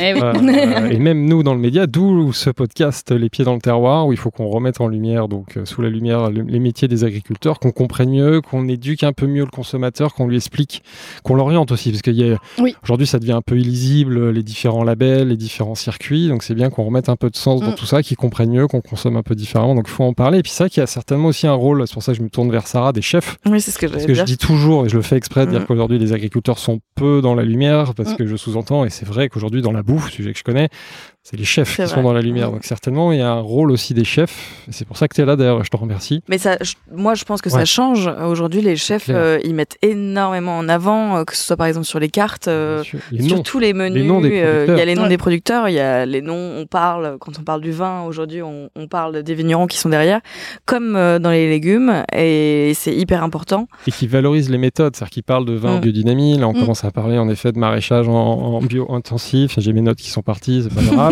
je vais improviser la fin. Euh, donc ça c'est très bien. Donc c'est non c'est pas grave. C'est le c'est important. Euh. Et toi toi comment tu vis toi Sarah ça je, tu. Je pense que ça est, en tout cas ça fait partie de la responsabilité du, du cuisinier, euh, du chef, des restaurants en général depuis déjà un certain nombre de temps. de alors on n'est pas là pour pareil pour donner des leçons ou faire la morale aux gens. On est plutôt là pour leur ouvrir pourquoi pas un pan de choses qu'ils connaissaient pas, leur, leur faire découvrir de nouveaux produits ou le goût euh, d'une tomate, d'une vraie tomate. Redonner le goût des vrais fruits, des vrais légumes. Ouais. Et quand, quand, tu connais ça, bah, t'as plus envie de revenir à la tomate qui a un goût euh, d'eau. Bah, c'est génial ça. Ah, moi, c'était exactement ma démarche, hein, parce que enfin, je suis quelqu'un qui, euh, qui réfléchit beaucoup, tu vois, à comment je fais les choses et pourquoi. Et bah, tu vois, on parlait d'accessibilité et ainsi de suite aux produits. Et ça m'a quand même posé question cette histoire de travailler avec les chefs, parce que je voulais pas que ce soit que des gens avec un certain euh, niveau de vie, tu vois, qui peuvent, qui puissent en fait avoir accès à des légumes, parce qu'en soi, c'est pas logique, c'est de la nourriture. C'est ça, tu vois. et en fait, bah, du coup, nous, en gardant les paniers et en ayant les, chefs à côté, on, on, a un espèce de petit équilibre, même s'il est pas 50-50, mais à côté de ça, à un moment, j'ai pris le truc à l'envers et je me suis dit, mais en même temps, les gens si tu veux les conscientiser sur euh, le bio et le local et le frais, euh, qu'est-ce qui, qu'est-ce que t'as comme moyen d'action? Parce que c'est pas en allant voir, allant, en, pardon, en allant voir quelqu'un et comme tu dis, mmh. en faisant la leçon, euh, change ta, ta consommation et ainsi de suite que ça va marcher. C'est de la moralisation, c'est contre-productif. Mmh. Par contre, une personne qui va aller au resto qui va manger une assiette qui va peut-être trouver incroyable, sur lequel euh, du coup il y a quelqu'un qui lui a expliqué que tel fenouil il a été poussé à tel endroit, il a été récolté il y a tant de temps, et ben la personne peut-être qu'indirectement elle va se dire bah évidemment euh, c'est lié en fait euh, c'est parce que ça et à cause de ci et ainsi de suite et peut-être que ça arrive dix fois et bah la prochaine fois qu'il fera ses courses il se dira bah j'ai peut-être plutôt aller acheter le fenouil bio de Carquefou que le fenouil italien conventionnel. l'Europe. Et petit à petit comme ça peut-être qu'on y arrivera mais c'est du long haleine mais mais il y a la magie de, de tout. Euh, moi, si je pense euh, rien que dans les assiettes, euh, quand on voit les petites herbes mm. qu'on a pu goûter d'ailleurs tout à l'heure, en fait, je trouve ça hyper magique et magnifique de pouvoir se dire que bah tu peux aller les cueillir. Je pense autre en sortant un petit peu du maraîchage aux herbes sauvages, à la cueillette quelque chose qui peut euh, reconnecter directement, je pense, les gens euh, et très simplement, même quand tu as un figuier dans ton jardin. Enfin, en fait, il suffit parfois de rien pour se reconnecter. Et, euh, la magie du truc. Quoi. Quand tu parles, là, j'ai encore le goût dans la bouche de ce qu'on a, ce qu'on a goûté. C'est vrai que c'est incroyable. C'est, ces légumes à maturité, cette, cette richesse aromatique, elle est dingue. On, a, on arrive à la, à la, fin du podcast, donc merci à, à toutes les deux. On a, c'est un témoignage qui est très intéressant, très inspirant. Je crois qu'on a, massé des, on a passé des messages assez forts. Merci euh, à toutes les deux aussi en particulier d'avoir essuyé les plâtres de cette première émission des Pieds dans le terroir. Merci à notre partenaire Le Voyage à Nantes. J'espère qu'on vous aura donné envie d'en savoir plus sur la richesse du terroir et, de la gastronomie nantaise. N'hésitez pas à venir tester et goûter par vous-même. Merci à tous ceux qui ont écouté le podcast podcast jusqu'au bout. Hein. J'avais prédit un podcast d'une heure, je crois qu'on a largement dépassé. D'ailleurs, pour les Nantais qui nous écoutent, euh, dès le lancement de l'épisode qui sera diffusé le 11 septembre, vous pourrez retrouver Alice et Sarah sur le grand marché des, produits de la Loire, donc le 11 septembre, sur l'île de Nantes. J'y serai également et je vous invite vivement à, venir parce qu'on y découvrira des, producteurs euh, passionnants, des chefs euh, talentueux. Et enfin, comme c'est le premier épisode, n'hésitez pas à m'envoyer vos feedbacks, ce que vous avez aimé, ce que vous avez moins aimé aussi dans, dans cette nouvelle émission, euh, ce que vous voudriez qu'on améliore. Lâchez-vous, c'est important pour moi, j'ai vraiment besoin de feedback, ça m'aide. J'ai vraiment envie que cette, euh, cette émission fonctionne car l'enjeu, et on l'a illustré ici, est plutôt chouette, celui de mettre de la lumière sur le monde agricole. Donc j'ai vraiment besoin de vous, n'hésitez pas à m'écrire. Euh, voilà, bah, merci à toutes les deux, merci Sarah, merci Alice. merci à toi. Et à très bientôt. à, bientôt. Si le podcast vous a plu, n'hésitez pas à vous abonner à Business of Bouffe sur votre appli audio et à partager l'info autour de vous. Vous pouvez aussi nous laisser 5 étoiles sur Apple Podcast ou Spotify, c'est important pour nous aider à gagner de la visibilité. Merci et à très bientôt.